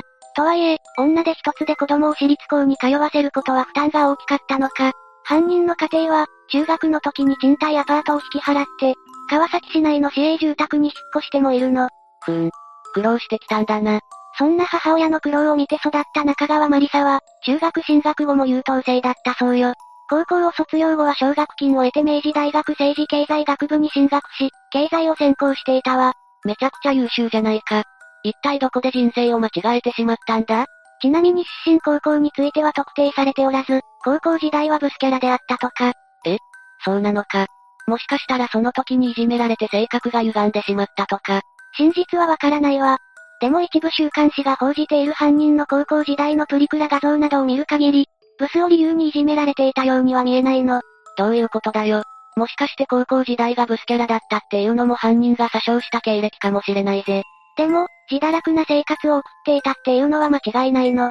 就活に失敗してフラフラしているうちに悪い遊び仲間ができてしまった犯人は、20代中盤頃には近所から問題人物と認識されるような荒れた生活を送ってたそうよ。近所から問題人物とされるってどういうことだよ。素直な子供だった犯人はどうしてこうなってしまったんだろうな。犯人である中川まりさは、矢崎まりさというアカウント名で SNS を利用していたわ。偽名だったのか。SNS の中くらいは別人になりきって、現実逃避でもしたかったのかもしれないな。犯人はこの SNS でとんでもない経歴詐称をしていたの。とんでもない経歴詐称って？?Facebook や Instagram、Twitter などの SNS では、自身の出身地をサンディエゴで、子供の頃にはハワイの夜景の見える丘によく連れて行ってもらったなどと生い立ちを詐称し、生まれながらのセレブを装っていたのよ。全く違うじゃないか。確かに海が近い神奈川県に住んでいたかもしれないけど。その通り。さっきも説明したけど、犯人である中川まりさはずっと神奈川県川崎市で、普通の家庭に育っているからね。犯人の経歴詐称は生い立ちだけじゃないの。まだ嘘をついていたのか？犯人はこうした Facebook や Instagram などの SNS で、自身の職業についてもモデルやコンサル用、投資家などと自称していたのよ。モデルをやりつつコンサルして、さらに投資家まで？こんな人実際にいたら、有名人レベルだろ。神奈川県在住の一般人がなりきれるわけがないぜ。さらに高級品や海外旅行先などの画像をたくさん投稿して、セレブな生活ぶりを必死にアピールしてたわ。ただの痛い女じゃないか。かなりのかまってちゃんだな。でもね、この SNS での経歴の詐称は実は高校生の時からあったの。そうなのか？学生の時は真面目だったと思っていたぜ。犯人の中川まりさは高校3年生から通っていた寸大予備校内で、自分は吉田茂元首相の、側近として知られる伝説的実業家の白洲二郎の縁石だと吹聴していたの。白洲さんってニッチなところ攻めるね。すごい有名な人と親戚だって言われると、嘘だってすぐわかるけどそこまで有名じゃない人と関係があるって言われると、嘘かどうかわからないぜ。今まで説明したように、犯人の中川まりさは経歴を詐称しまくっているわ。でも彼女が本当は何をしていたのか気にならない？確かにな。事件当時は一体何をしていたんだ？ニュースでは逮捕時に飲食店店員との肩書きが流れていたわね。でも世間では、SNS での派手な投稿や犯人の見た目から、キャバクラ嬢だったのではないかと噂する人間が多いようね。少なくとも、SNS で投稿していたようなコンサルもモデルも、投資もしてなかったってことか。そんな中川まりさの勤務先については、取材を NG されたのか、店舗関係者たちのインタビュー記事も存在しないため不明となっているの。謎だな。一体どうやって金を稼いでいたんだろうな。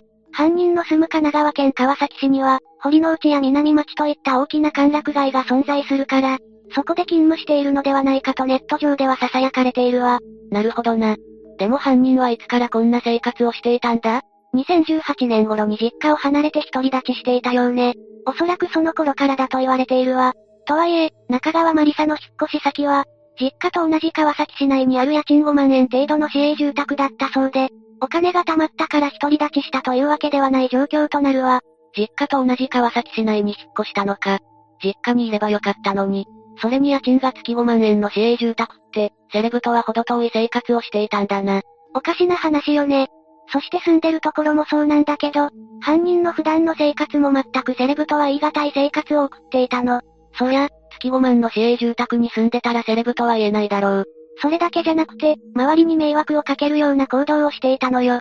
一体どんなことをしていたんだ？まず、川崎市内の市営住宅の近隣住人によると、中川まりさの生活ぶりは、20歳くらいの頃から荒れ始め、みんな迷惑をしていたということなの。この近隣住人によれば、中川マリサは敷地内に迷惑な形で車を停車させて、そこでよく車をいじったりしていたの。他の住人がそのことを注意しても、ふんという感じで無視してたそうよ。車をいじるのはいいけど、他人に迷惑をかけちゃダメだよな。それに普通注意されたら謝るべきだぜ。また、いろいろな男が訪ねてきて、深夜に敷地内で車のエンジンを吹かす音を響かせたりして、近隣住人は騒音の被害にも遭っていたのよ。深夜にエンジン吹かせたらダメだろう。結構うるさいじゃんか。さらに、ひき逃げ事件の3年か4年前には、若い男が中川マリサの自宅から、テレビなどの電化製品を次々と地面に投げ落としていたの。おいおい、めちゃくちゃ危ないじゃないか。誰かに当たったらどうするんだ。っていうかやばい人だったんだな。中川マリサはベンツを暴走させ、死亡ひき逃げ事件を起こしたんだけど、この時、犯人が暴走させたベンツってどれくらいの値段だったかわかる？値段？ベンツだから、1000万くらいはしたんじゃないのか？犯人が乗っていたベンツは SL クラスの SL63AMG という車種で、新車当時の価格で2000万円、現在の中古価格で500万円から700万円の超高級車だったの。ええー、めちゃくちゃ高いじゃないか。犯人って大学卒業後からまともな職種についていないだろ？一体どうやってそんなお金を稼いだんだ？当時の報道では、中川マリサは飲食店従業員の他に何か悪どい商売をしていたそうなの。悪どい商売？何らかの貿易関係の仕事をしていたということだったわ。なんじゃそりゃ。かなり怪しいじゃないか。詳しい内容は不明なんだけど、この貿易関係の仕事について中川マリサは、明治大学時代からの知人に話していたようね。犯人の SNS でのセレブアピールは全くの嘘ってわけじゃなかったのかもな。怪しい貿易関係の仕事で稼いでいたのかもね。でもそのビジネスのせいで変な男と付き合うようになって、ご近所さんに迷惑をかけるようになったんだろうな。でも犯人はどうして、事件当日変な行動をとっていたんだろうな。確かにね。通報される原因となった、愛車の周りでの規制、警察から、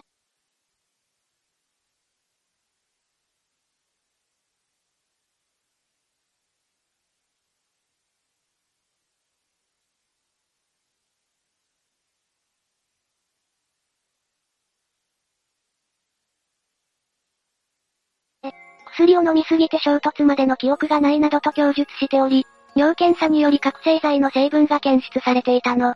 それじゃつまり、薬を決めていたってことか。その通りよ。事件当日に覚醒剤を摂取してベンツを運転し暴走させて、ひき逃げ事件を起こした可能性が高いと見られているの。そりゃ警察に通報されたら焦るよな。しかも犯人は常習的にドラッグに手を染めていたそうなの。実は以前から周囲の友人などには、ドラッグを使用していることを明かしていたのよ。筋金入りの薬中ってことだな。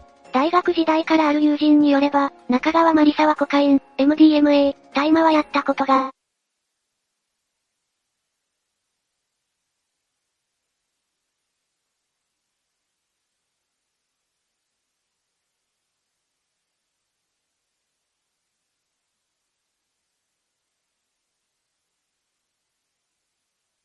って事件を起こしたんならかばいようがないぜ。被害者の人は完全に巻き添えを食らっただけだからね。被害者の方のご冥福をお祈りするぜ。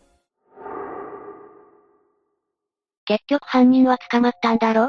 どうなったんだ ?2021 年3月15日、東京地裁は中川まりさに懲役5年の判決を言い渡したの。懲役5年か、人を殺してなおかつ覚醒剤までやっていたのに、5年は短い気がするぜ。確かにね。この判決は、あまりに罪が軽すぎるとして世間で批判の声が多く上がっているの。そりゃそうだろうな。でも2026年までこの犯人は刑務所から出てこないってことか。それまでは近隣住民の人も安心して暮らせるな。7つ目、大和市次男殺害事件。事件が発覚したのは2019年。神奈川県大和市の住宅で、当時小学1年生で7歳の男の子を窒息死させて殺害したとして、男の子の母親が逮捕されたわ。まだ小学1年生だったのか。死亡した男の子の名前は上田雄大君で、雄大君は上田家の次男よ。ということは、雄大君の他にも兄弟がいるってことか？ええそうよ。今回逮捕された母親には他に3人の子供がいたんだけど、その3人も幼くして亡くなっていることが後から判明したの。ということは、合わせて4人の子供がいてその全員が亡くなってるってことか？そういうことになるわね。逮捕されたのは上田綾乃容疑者、当時42歳。神奈川県大和市西鶴間に住んでいて、自称看護助手として働いていたわ。看護助手ってことは、医療従事者だったんだな。綾野容疑者は、雄大君が死亡した際、突然苦しみ出して息をしなくなったと自ら119番通報をしているわ。5分後に救急隊が駆けつけた時には、すでに雄大君の体温はかなり下がっていたのよ。そのことについて、綾野は何か言っていたのか？綾野容疑者はすぐに通報したと話していたわ。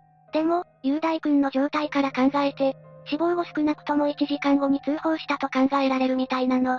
ということは、綾野の証言と雄大君の状態の辻褄が合わないということなんだな。また、雄大君の後頭部には皮下出血の跡が見られることも判明。警察は綾野容疑者が雄大君を窒息死させる際に、かなり強い力で鼻と口を塞いだと見て捜査を進めることにしたわ。後頭部に皮下出血ができるほどって、相当強い力で抑えたんだな。ところで綾野は容疑を認めているのか？いいえ。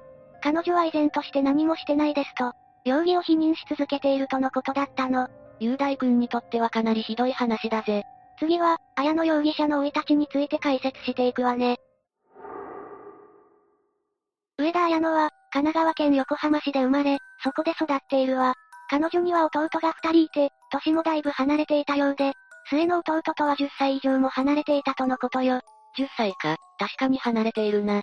綾野容疑者は、地元の公立小学校公立中学校を卒業し、横浜市内の商業高校に入学していたの。当時、一家5人で暮らしていたんだけど、父親が職場で急に倒れて、そのまま息を引き取ってしまったみたいね。本当に急な出来事だな。死因は病死と言われているわ。家族が急に亡くなるのは悲しいことだぜ。それだけじゃなく、立て続けに今度は母親が乳がんに襲われてしまうの。な、なんだって？それじゃあ両親は働けないから、当時高校生だった綾野が何とかするしかなかったってことか？そうなのよ。その時綾野容疑者は、母親の看病をしながら、弟二人の面倒を見るという過酷な生活を強いられていたのよ。そうなのか。そこまで行くと、高校に通う余裕もなくなるんじゃないのか？その通りよ。家族全員の面倒を一人で見ないといけなくなって、綾野は高校を中退したの。そうか、辞めないといけなくなるほどに大変なものだったんだな。なんだか最近問題視されているヤングケアラーみたいだな。親の介護をする若い人のことね。そうそれだ、まさにその状態だったってことだよな。その後、綾野容疑者の母親は父親が亡くなった約2年半後に他界したわ。母親まで亡くなってしまったんだな。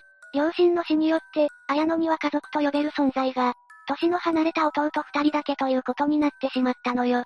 母親を看病していた当時、綾野には頼れる大人が周りにいなかったのか？実は綾野容疑者の住む家から1キロ離れたところに綾野の本家があったわ。綾野容疑者の家は分家だったんだけど、本家と分家はほとんど絶縁状態だったそうなのよ。そうだったのか。じゃあ頼れる可能性はかなり薄いんだな。過去に何かあったのかな？本家に住む綾野容疑者の祖父は、大正生まれで昔は NHK 職員というエリートだった。大柄で、とても厳粛な人だったみたいね。祖父が厳しい人だったのか。過去に複雑な出来事があったのだろうか。綾野のおじの娘さんの話によると祖父は私の父に、全てを継がせようとしたのでしょう。長男でしたから、帝国ホテルのコックとして高卒の父をコネで就職させるなど、人脈をフルに活かし面倒を見ていたそうですとのことなのよね。綾野容疑者の祖父は、世間的に見てもかなり影響力のある人物だったんだな。一方で、次男である綾野の父に関しては、就職の面倒を見てもらえなかったそうなんだ。祖父は綾野の父に、実家のすぐそばの畑に分家として家を建てたそうなんだけど、そうすることでやることはやりきったという感覚だったんじゃないかとされているわ。長男と次男で、こんなにも扱いに差が生まれるんだな。就職の面倒を見てもらえなかった次男だったけど、高校卒業後は電気関係の職場に自力で就職したわよ。その後結婚して、綾野が生まれたということになるんだな。そういうことね。ところで、本家の近くに家を建てたということだが、その時から本家と分家の関係は完全に切れていたのか？ええ。親族の話によると、関係は断絶して、綾野容疑者一家が本家に入ったことがなければ、本家の人間が分家に入ったことも一度もないみたいね。ちなみに祖父が亡くなった時も綾野一家は葬式にすら行かなかったとのことよ。それほどに関係が悪かったんだな。確かにあんな差別的な扱いを受けていると、そうなっても仕方ないのか。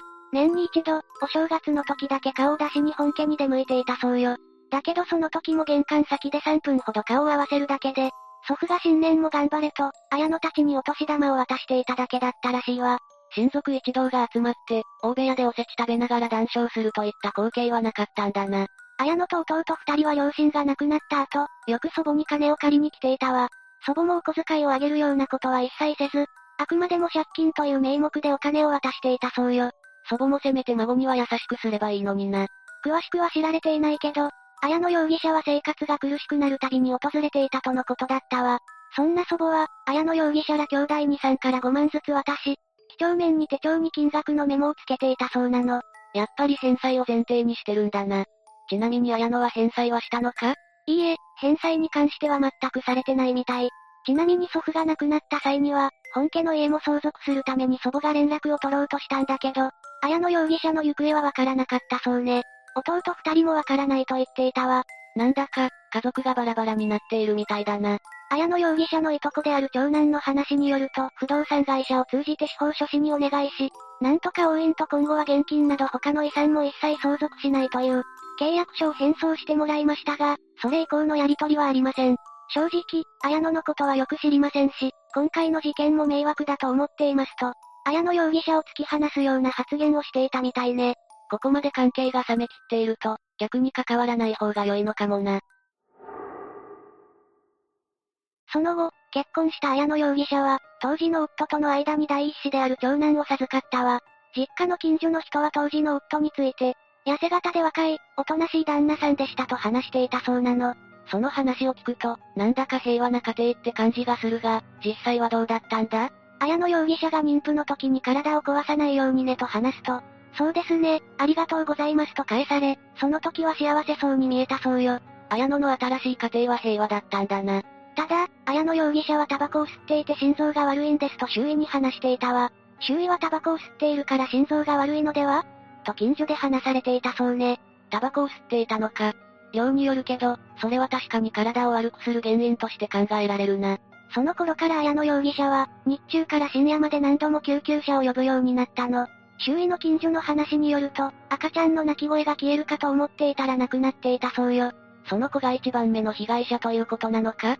そういうことになるわね。さらにその翌年に、綾野は長女を出産。しかし長女は、2003年に当時住んでいた、横浜市製薬の自宅で休止していることがわかっているわ。生まれてたったの1ヶ月で亡くなったのよ。綾野の子供は二人とも、何かの病気だったのか？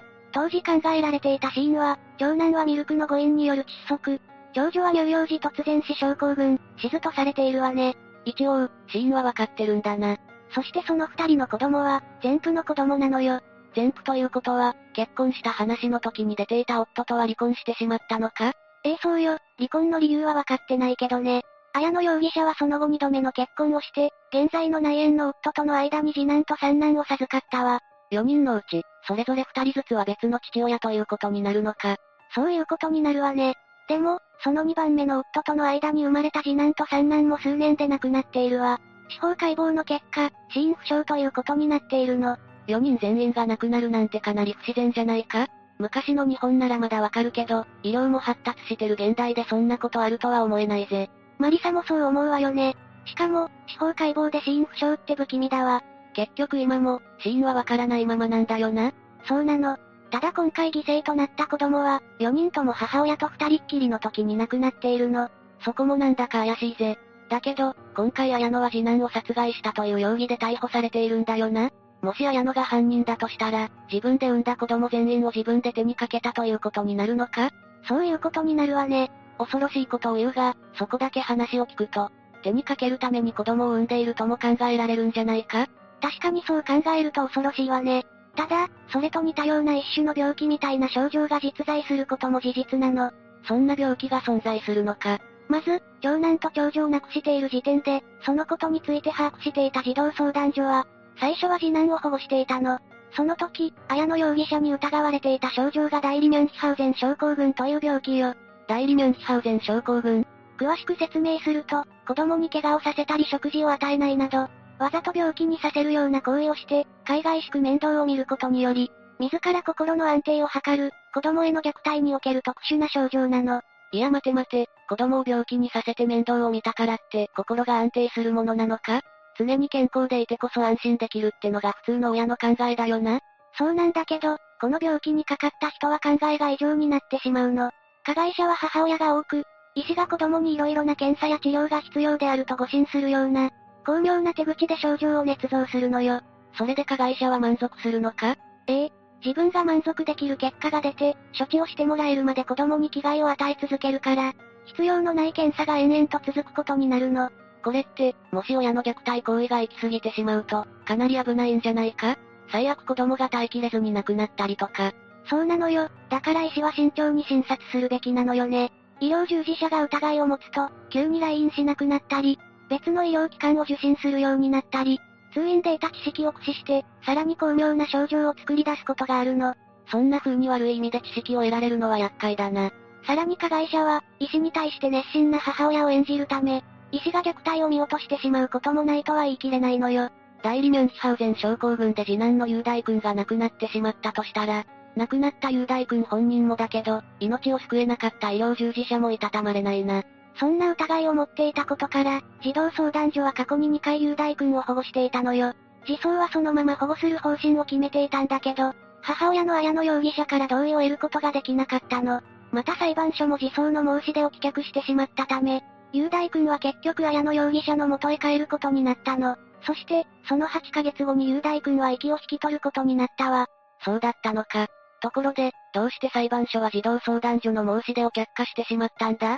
長男と長女の死について、綾野容疑者が手にかけたという、証拠がなかったからというのが一番の理由よ。だけど、結局は犠牲になってしまったんだよな。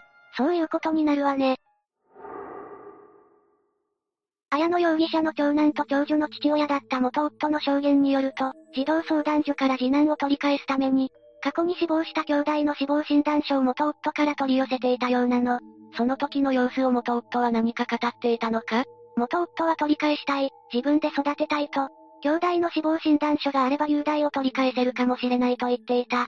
あったら持っていこうかと渡したことはあると証言していたわ。この話を聞くと、綾野容疑者が雄大君を取り返すために必死だったのが伝わってくるな。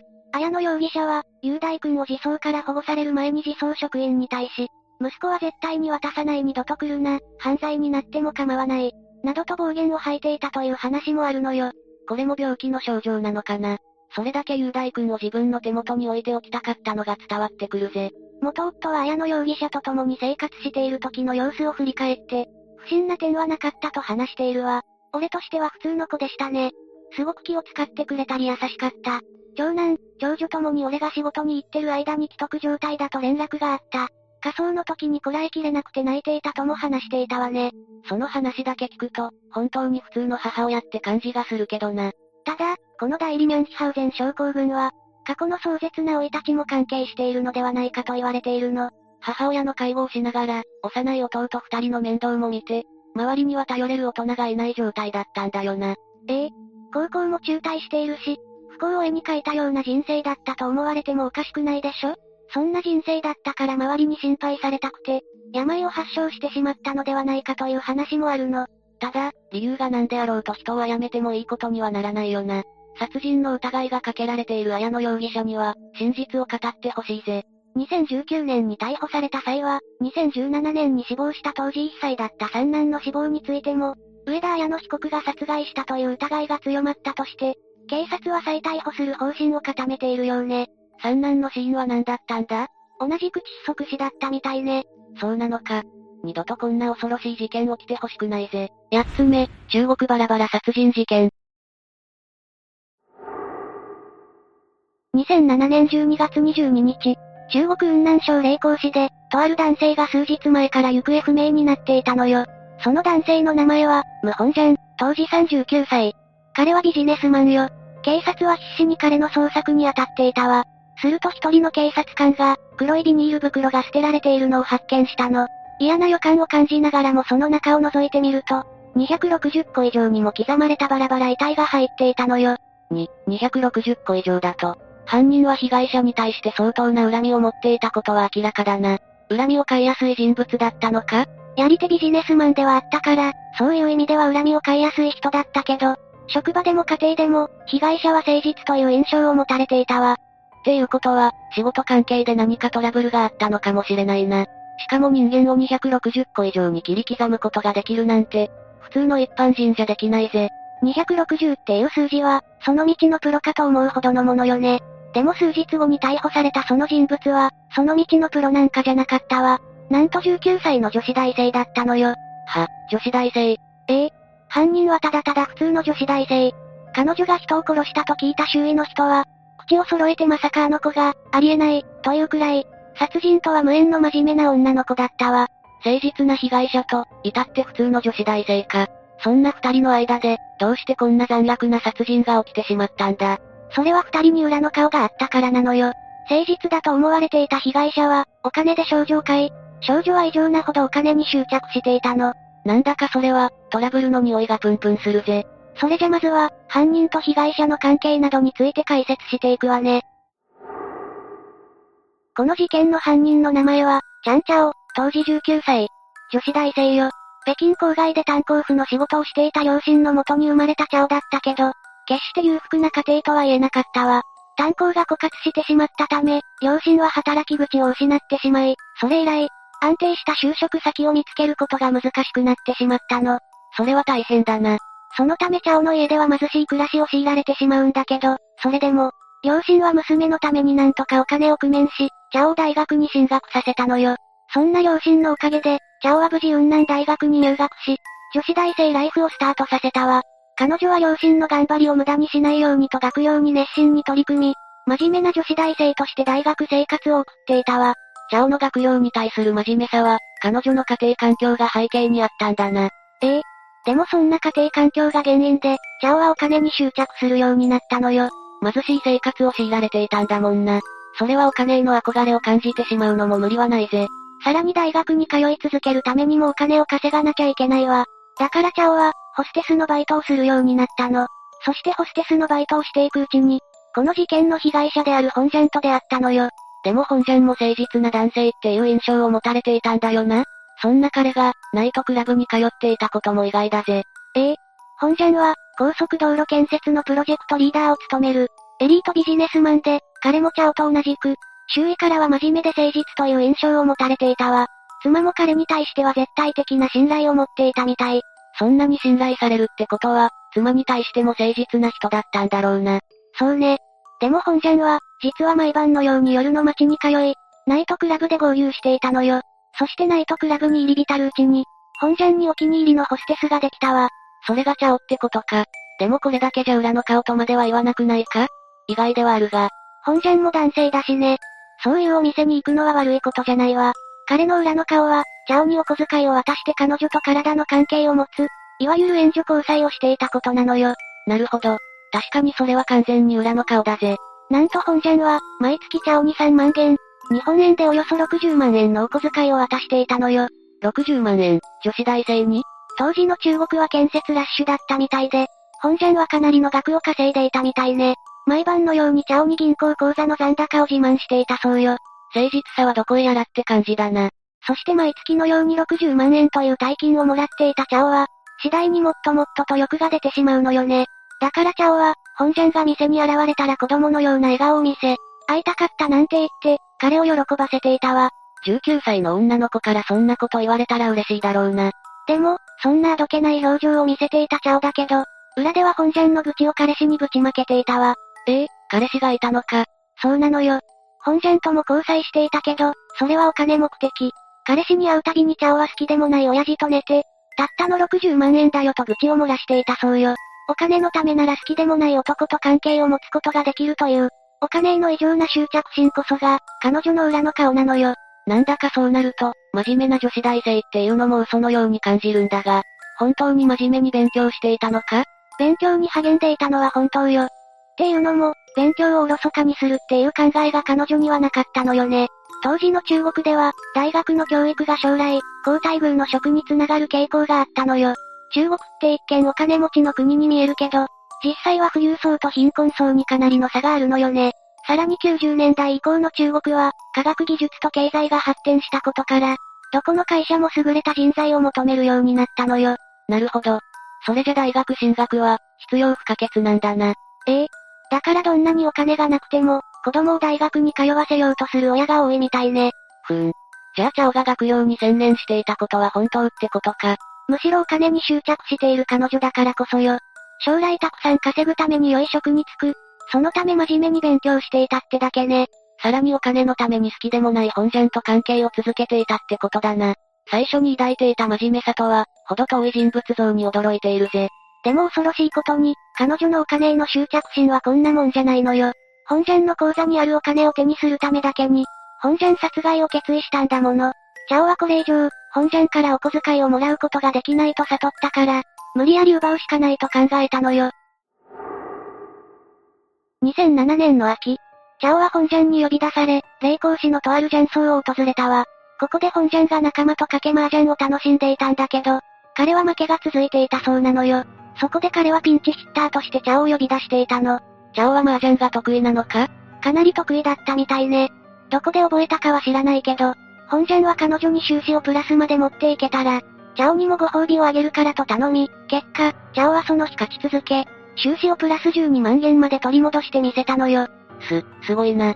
ここまで検討したんだからと、チャオは、それはそれはとんでもない額のご褒美をもらえると期待していたわ。そんな彼女に本ジャンが渡した金額は2万円。2万円もかなりの大金だけど、この金額にチャオは心底がっかりしたわ。2万円って日本円で約40万円だろ？かなりの額だぞ。負け続きだった本ジャンの収支をプラスにまで持っていき、さらに12万円勝ち取ったのに、もらえた金額は12万円の6分の1。もっともらえると思っていたチャオはその瞬間、本ジャンはもう金にならないと確信したのよ。おいおい、本当にとんでもない執着だな。これが原因で本ジャン殺害を決意したチャオは、まず、恋人であるシェホンに計画を打ち明けたわ。そしてもう一人仲間を増やすことにしたのよ。その人物はシェホンの友達のガンルー。ガンルーを自宅に呼び出し、この計画へと誘うんだけど、その前にチャオは、ナイトクラブの客にいつまでもお金を返さない奴がいるの、お金が返ってこなかったら、暮らしていけないと、まるで被害者かのような演技を見せたのよ。仲間にするための演技だな。ええ。あっさりと信じたガンルーに、シェホンが相手は金持ちの親父。手伝ってくれたらお前にも分け前をやると持ちかけたのよ。そして大金に目がくらんだガンルーは、あっさりと計画に乗ってしまったわ。バカ野郎だぜ。そして事件は起きてしまったのよ。午後8時、チャオに呼び出された本ジャンが向かったのは、町外れのマンスリーマンションよ。どうやらチャオが最近この部屋に引っ越してきたらしく、今回はその引っ越しパーティーで彼は呼ばれたのよ。チャイムを鳴らすと待ってたよと、チャオはあどけない笑顔を向けたわ。引っ越ししたばっかりだからか、生活感がなさすぎる部屋に違和感を感じながらも、本ジャンは案内された奥の部屋へと入ったわ。するとそこにいたのはシェホンとガンルー。シェホンとガンルーは動揺する本ジャンを取り押さえ、ロープで首を絞めたのよ。引っ越しパーティーは嘘だったんだな。ええ。首を絞められた本ジャンは気を失ったわ。しばらくして目を覚ましたけど、目の前にはビデオカメラを構えるチャオ。さらに手足は拘束され、両隣にはシェホンとガンルーが立っていたわ。怯える本ジャンにチャオは殺されたくなかったら、キャッシュカードの暗証番号を教えろと彼を脅したのよ。恐ろしい女だぜ。本ジャンは最初、その要求を拒否したわ。暗証番号を教えてくれないならと3人が取った行動は、なんとも恐ろしい拷問だったのよ。なんと本ジャンの爪に爪楊枝を差し込むというやり方で、暗証番号を吐かせようとしたのよ。ひ、人の心ってものがないのか。そうやって本ジャンを痛めつけ、暗証番号を聞き出した3人は、その後、彼の首を絞めて殺害。暗証番号を言ったら殺さないんじゃないのかよ。話と違うぞ。とんでもない奴らだな。そして3人は遺体を処理するためにお風呂場へと運んだわ。遺体はバラバラにされて見つかったんだもんな。ええ。なんと、この時に率先して遺体解体を行っていたのは彼女だったのよ。え？ここで彼女の勉強への熱心さが関わってくるわ。彼女が一生懸命学んでいたのは、法医学の分野だったのよね。なるほど。つまり人体の構造などにチャオは詳しかったってことか。ええ。本ジャンの遺体を260個以上という数にまで解体できたのは、チャオがこれまで培っていた知識が大きな鍵となっていたのよ。そして解体した遺体を3人は発見場所である山に行きし、本ジャンから聞き出した暗証番号で彼の貯金を手に入れてしまったわ。許せないぜ。いつ逮捕されるんだ？事件から数日後よ。まずチャオが逮捕され、その2日後にシェホンとガンルーが逮捕されたわ。ナイトクラブの従業員の証言があったおかげで、即逮捕に繋がったみたいね。おう、とりあえず一件落着だな。即逮捕はされたけど、チャオは裁判で、とんでもないことを主張しだしたのよ。もちろん裁判は開かれることになるんだけど、チャオはその際本ジャンから、性的暴行を受けていたと主張し、さらには上場借用まで求めたわ。嘘つけ。でもその主張は通らなかったわ。チャオ、拷問の様子をしっかりとビデオカメラに収めていたのよ。え？撮影していたのか？ええ。やばいぜ。さらに遺体解体の指示を出していたのもチャオだったため、弁明の余地なしと判断されたわ。そして3人に言い渡された判決は死刑。お金のためだけに拷問、そして挙句の果てには殺害。残虐以外の何者でもないぜ。ちなみにもう刑は執行されていて、2009年4月17日に3人はこの世を去っているわ。それじゃ、この事件を改めてまとめていくわ。2007年、260個以上にバラバラにされた男性の遺体が発見されたわ。犯人は一体どんな人物なのか？と注目が集まる中、逮捕されたのは至って普通の女子大生だったの。被害者と犯人ともに、職場や学校での印象は真面目。トラブルを起こすような二人じゃないと思われたけど、そんな二人には裏の顔があったんだよな。被害者は未成年である犯人と援助交際しており、多額のお金を渡す代わりに、体の関係を持っていたの。犯人はお金に異様なほど執着しており、お金のためなら、好きでもない男性と体の関係を持つことができ、最終的にはお金のためだけに被害者を拷問の末、殺害してしまったわ。お金に困ったことがなければ、ここまで執着することはなかっただろうな。勉学にも一生懸命励んでいたなら、将来いい仕事に就けただろうに。援助交際でとんでもない大金を得ることの快感を知ってしまったせいで、さらに執着が強くなってしまった気もするぜ。まあ、それでも人を殺してしまっている以上、同情はできないわよね。その通りだぜ。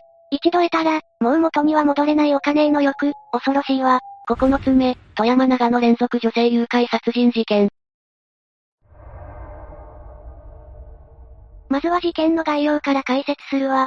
事件は約40年前に富山県と長野県で起きていて、若い女性が立て続けに誘拐されたものだったわ。若い女の人が狙われたってことは、犯人は男性だったのか？それが彼女たちに声をかけたのは、宮崎智子という名前の、当時34歳の女性だったわ。女性だったのか？ええ大きなサングラスをかけ、当時大人気だった赤いスポーツカーをかっこよく乗りこなす美人だったわ。スポーツカーに乗った美人なんて、みんな憧れちゃいそうなんだぜ。その通りね、宮崎は、当時の女性が憧れる女性像そのものだったわ。やっぱりそうだよな。宮崎は言葉巧みに女性たちの心に入り込み、身代金の要求に必要な情報を一つ残らず聞き出していたの。頭が良くないとできない芸当だな。ええさらに優れた頭脳だけではなく、躊躇なく人を殺せる冷酷さも合わせ持った人物だったのよ。躊躇なく殺せるなんて怖いんだぜ。この犯行は、愛人との同棲生活を続けたい、といった、身勝手な欲望のためだったわ。自分の欲望のためだけに、罪もない女性二人の命を奪った彼女は、戦後7人目の女性極刑囚、として日本犯罪史に名を刻んだのよ。日本犯罪史に残るほど悲惨な事件だったんだな。宮崎はお金と男性に対してだらしない性格の女性だったみたいね。お金遣いが荒い女性だったんだな。宮崎は、1946年2月14日に富山県月岡村、現、富山市で生まれ、幼少期から頭脳明晰で、IQ はなんと138もあったみたいね。IQ138 ってすごいのか？すごいわよ。人口の上位約2%に入るレベルね。本当に賢かったんだな。宮崎はその頭脳を活かして名門高校に進学したわ。そして大学に合格するんだけど、金銭的な事情で進学を断念してしまったの。お金がなくて断念したのは悔しかっただろうな。進学を断念した宮崎は、東京で化粧品会社に就職して1969年に結婚して、男の子を出産したわ。幸せそうでいいじゃないか。だけど結婚生活はそう長く続かず、夫と離婚してしまったのよ。そして1974年には富山にある実家に戻り、両親と長男の4人で暮らしていたんだけど、その翌年に父親が他界したことで、さらに生活は苦しくなっていくわ。離婚に父親の他界って、悪いことが続くな。宮崎は生活費を稼ぐため体を売りながら、結婚相談所で次の相手を探していたわ。体を売るほど生活が苦しかったのか？そうよ。そして3年後の1977年9月、宮崎は仕事仲間の紹介で6歳年下の北の、当時25歳、という男性と出会ったわ。いい出会いだったのか？それが北野はこの年の1月に結婚したばかりで、妻がいたの。まだ新婚ほやほやじゃないか。しかもその妻をほったらかし、宮崎と北野は同棲を始めたわ。奥さんがいるのに最低だな。その通りね。だけど、二人は一緒に住んでいても不倫だと思われない方法を思いついたわ。そんな方法があるのか？その方法とは、お互い100万ずつ出資して贈答品販売会社を始めるといったものだったのよ。それなら一緒に会社を立ち上げたばっかりで忙しいとか打ち合わせとか、理由はいろいろつけられそうだな。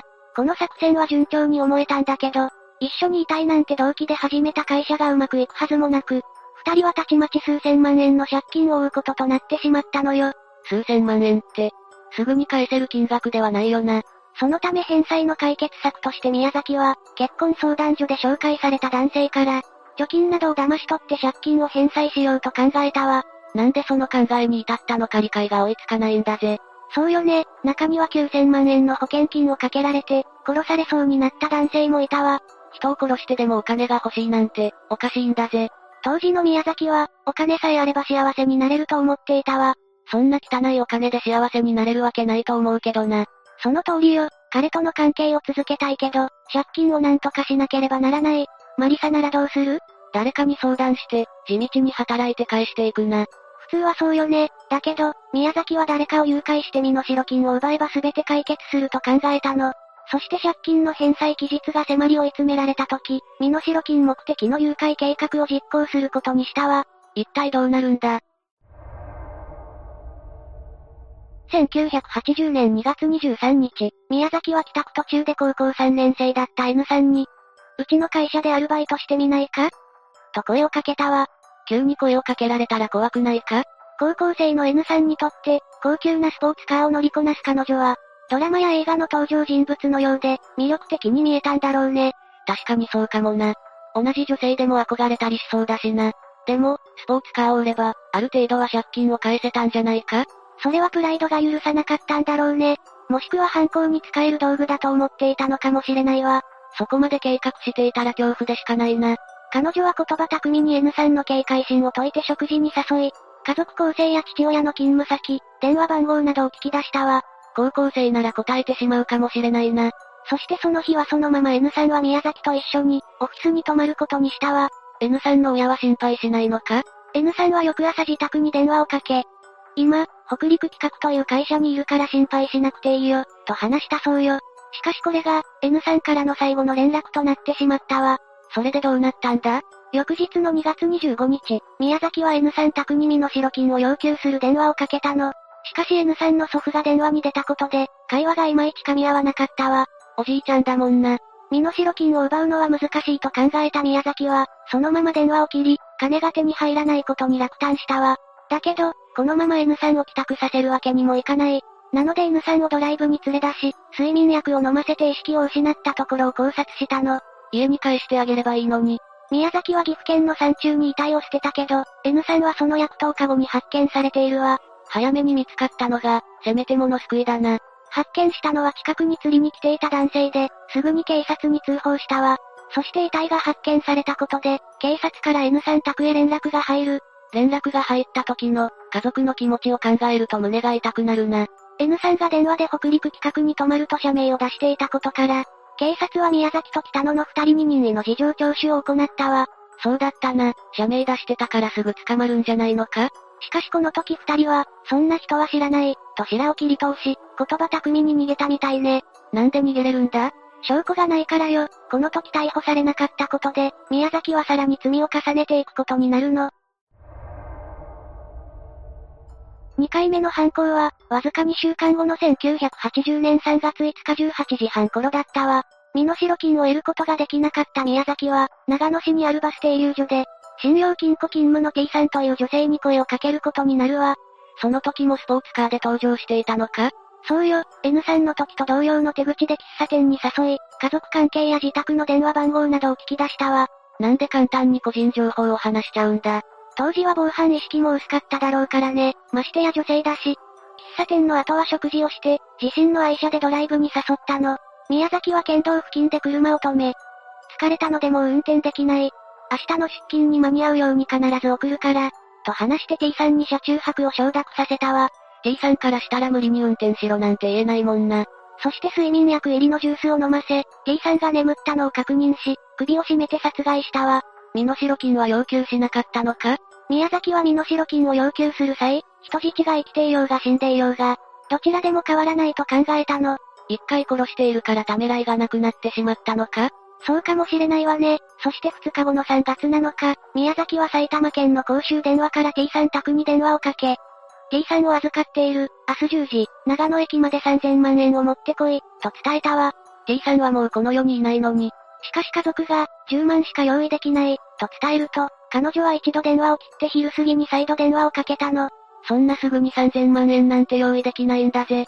宮崎は T さんの姉に2000万円を持たせ、14時に長野駅に行くように伝え、その後は16時38分発の朝間16号に乗って高崎駅で降りてそこで待つようにと指示をするわ。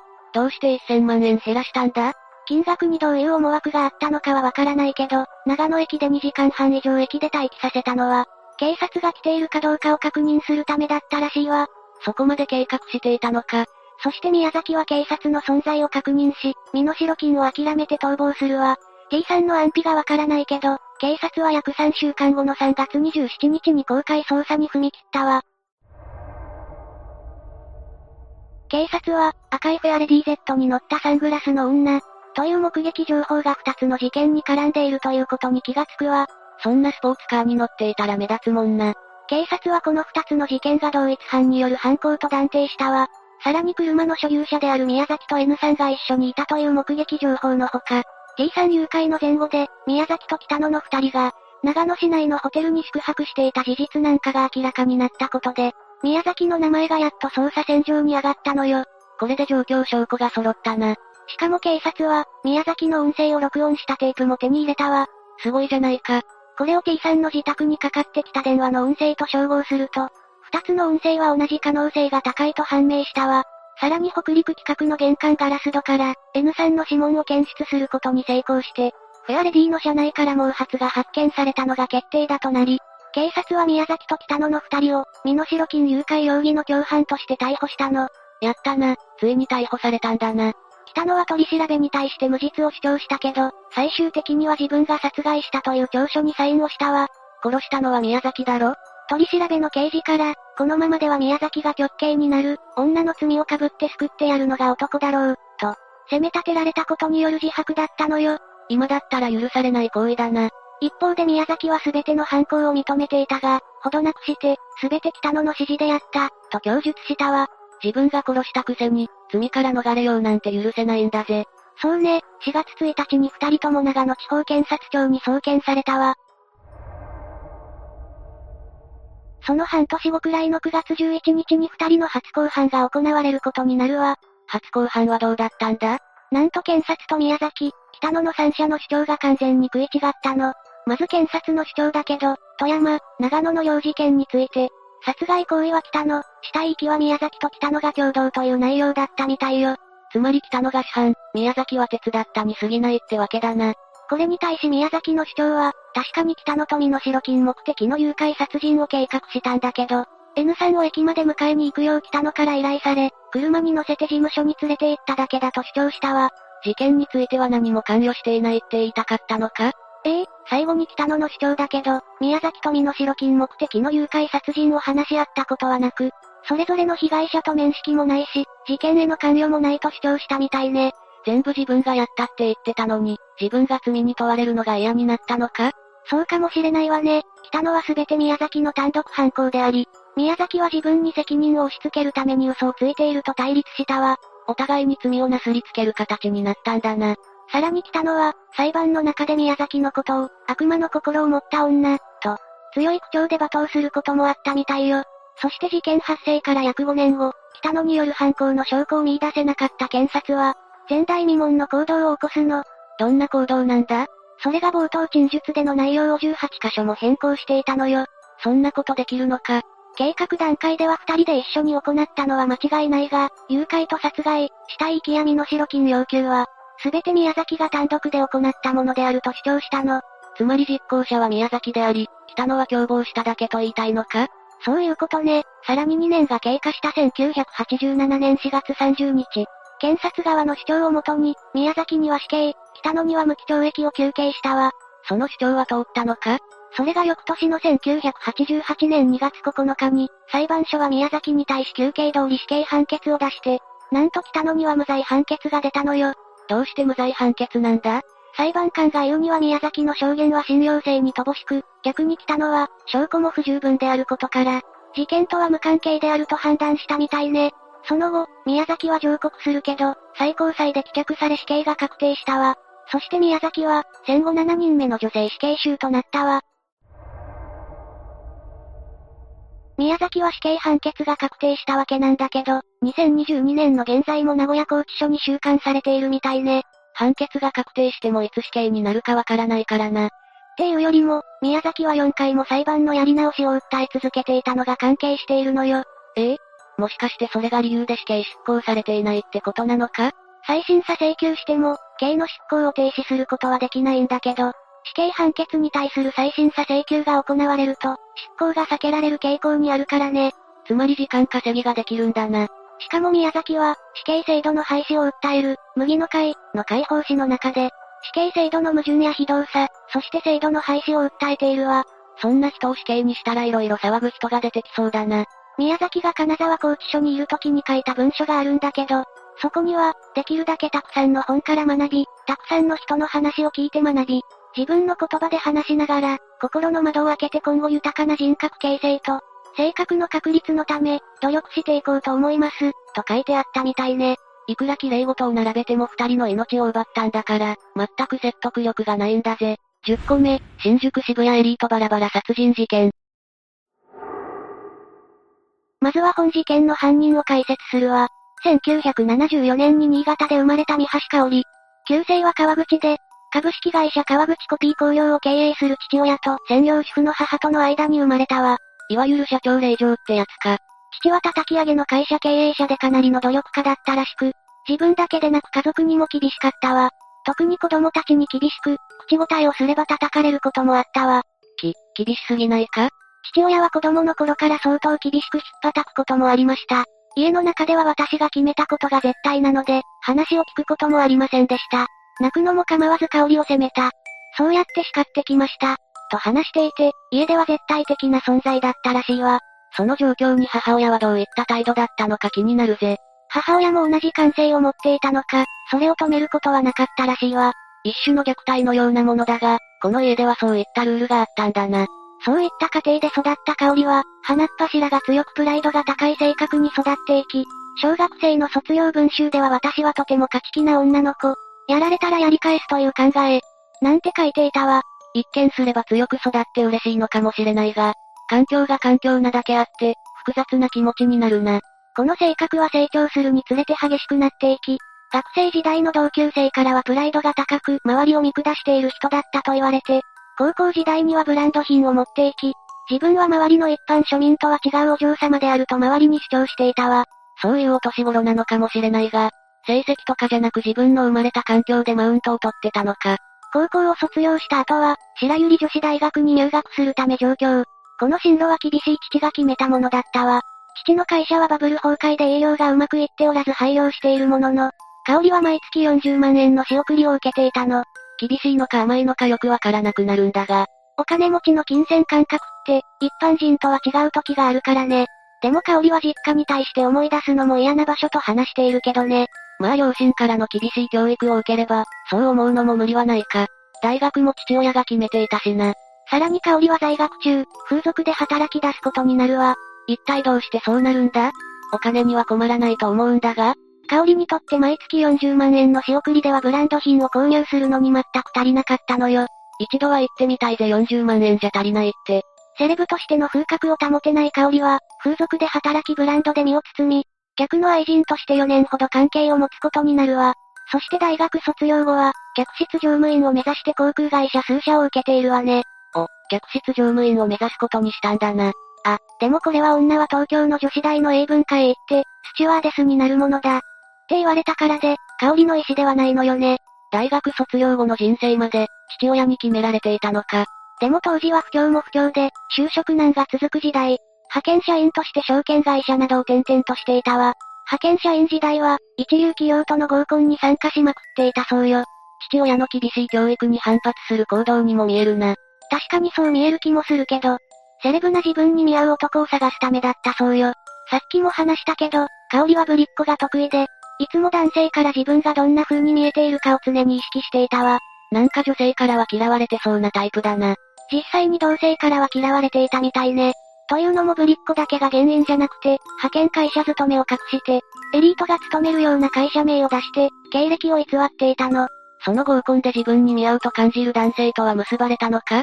合コンの結果までは分かってないけど、資産家の息子とお見合いをした時はあったわね。好みっぽいプロフィールの男性だな。でも男の影があるって理由で破談しているわ。あれ、いきなりサブタイトル変わったかと思ったら結婚か。香りが28の時に、とある男性に出会うことになるわ。それが本事件の被害者である三橋祐介さんよ。祐介さんは福岡県出身で、中央大学法学部卒業後、公務員試験などに挑戦するも挫折。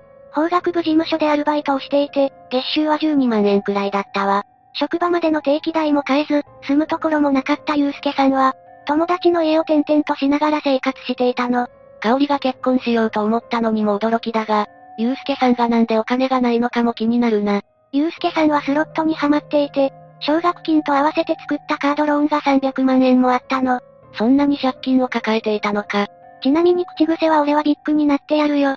お、おう。としか言いようがないぜ。ちなみに香りとゆうすけさんの出会いは、やっぱり合コンなのか？そうよ、2002年の11月に合コンで知り合ったの。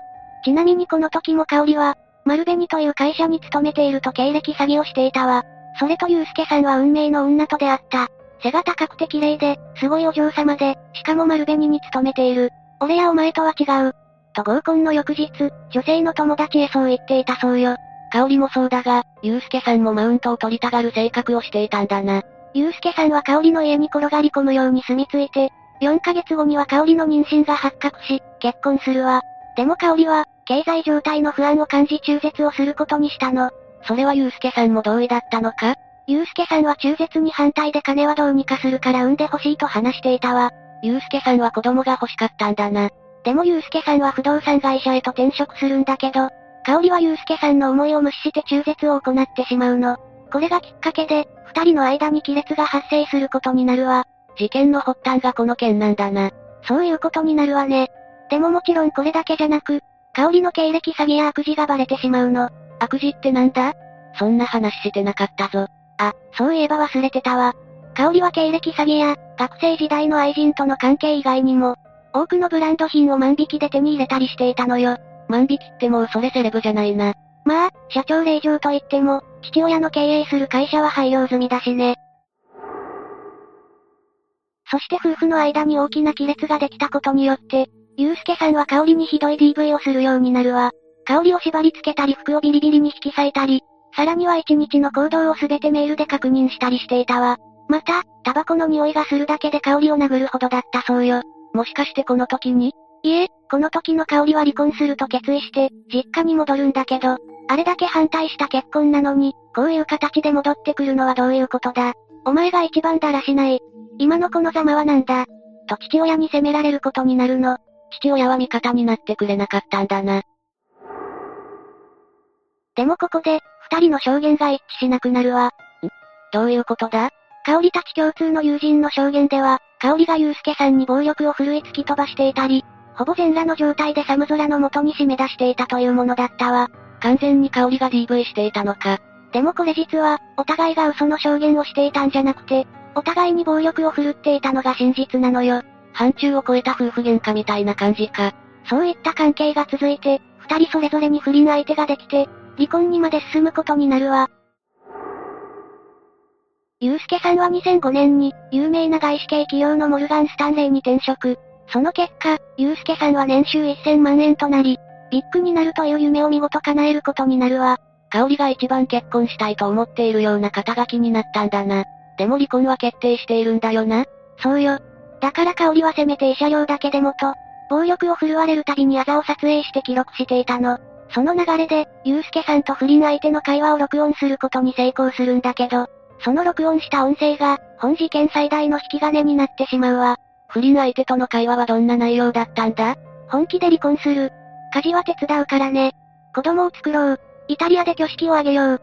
というもので、別れるだけじゃ済まさないと、香りはこれまでにない屈辱を感じ、ゆうすけさんに対して大きな憎しみを抱くことになるわ。なんかうまく状況が飲み込めないんだぜ。不倫相手にセレブとしてのステータスを奪われるのが、香りにとって一番の屈辱だったのよ。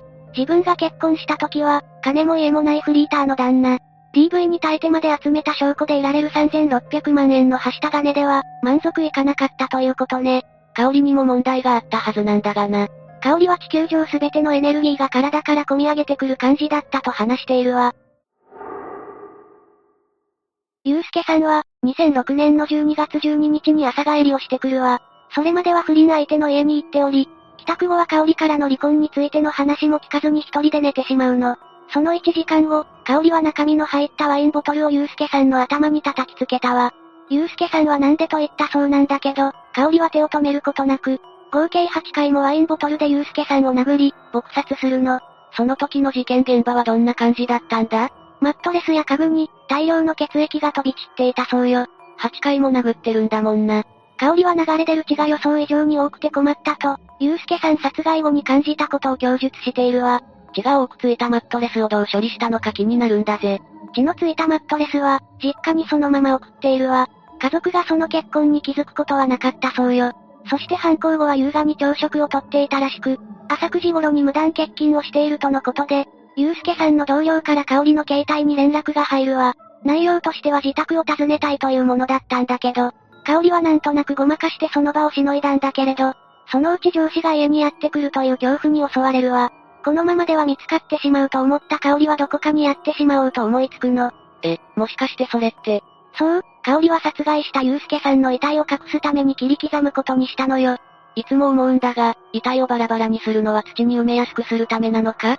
それもあるんだけど、ほとんどは運びやすくするためね。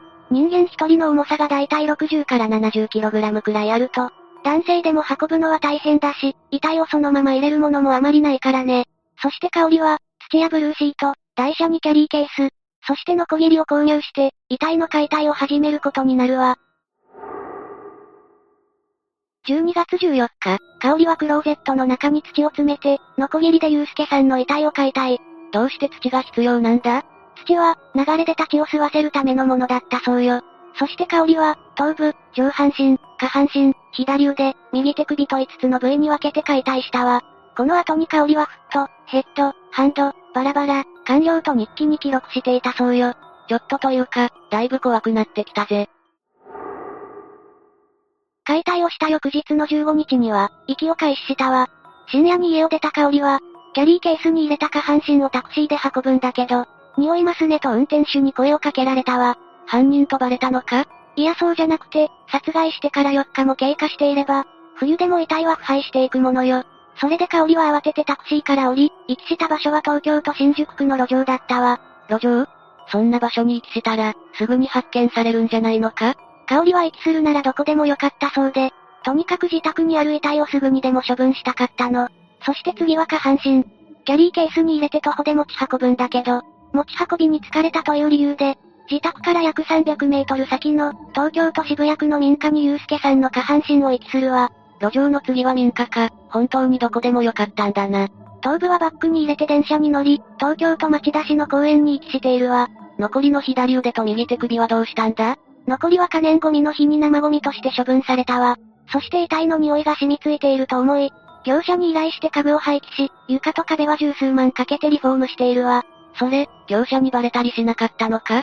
業者になんて説明したのかはわからないんだけど、知り合いが家にやってきた時には、血の匂いがしたら犬のせいと話していたそうよ。香りにこのための数十万を払えるだけの財力があったのか疑わしいんだが。それについては、ゆうすけさんの勤めていた会社に給料を振り込むよう何度も電話をかけていて、その時の手持ちは5万円くらいしかなかったわ。いくつかブランド品を売れば、それなりの稼ぎになると思うんだけどな。12月16日、新宿の路上に遺棄した遺体が発見されたわ。まあ、路上に遺棄していれば見つかるよな。路上のゴミ袋にマネキンのようなものがあるといった内容で、警察に通報が入り、それを発見した後に捜査一課はその日のうちに、死体遺棄事件として捜査本部を設立。速やかに捜査が開始されるわ。当時は歌舞伎町に近いことや殺害方法などを見て、被害者は外国人で、犯人はヤクザとされたわ。え、なんで外国人なんだ？上半身だけでは個人の断定が難しいのよ。指紋や歯がないし、顔もないから人相も確認できないの。あ、そうか。この事件は遺体をバラバラにして遺棄しているんだもんな。捜査は難航するんだけど、12日くらい経った頃に犬の散歩をしていた人が、遺棄された下半身を発見するわ。その頃には DNA 鑑定がされ、外国人ではなく日本人であることが判明したわ。さらに15日に、ゆうすけさんの捜索願いが出ているところにまで行き着くの。逮捕一歩手前って感じだな。でも身体的な特徴が合致しなかったとして、ゆうすけさんは被害者リストから除外されてしまうわ。そんなことあり得るのか？実は香織は、捜索願いを出す時に胸に手術の跡があると言っていたの。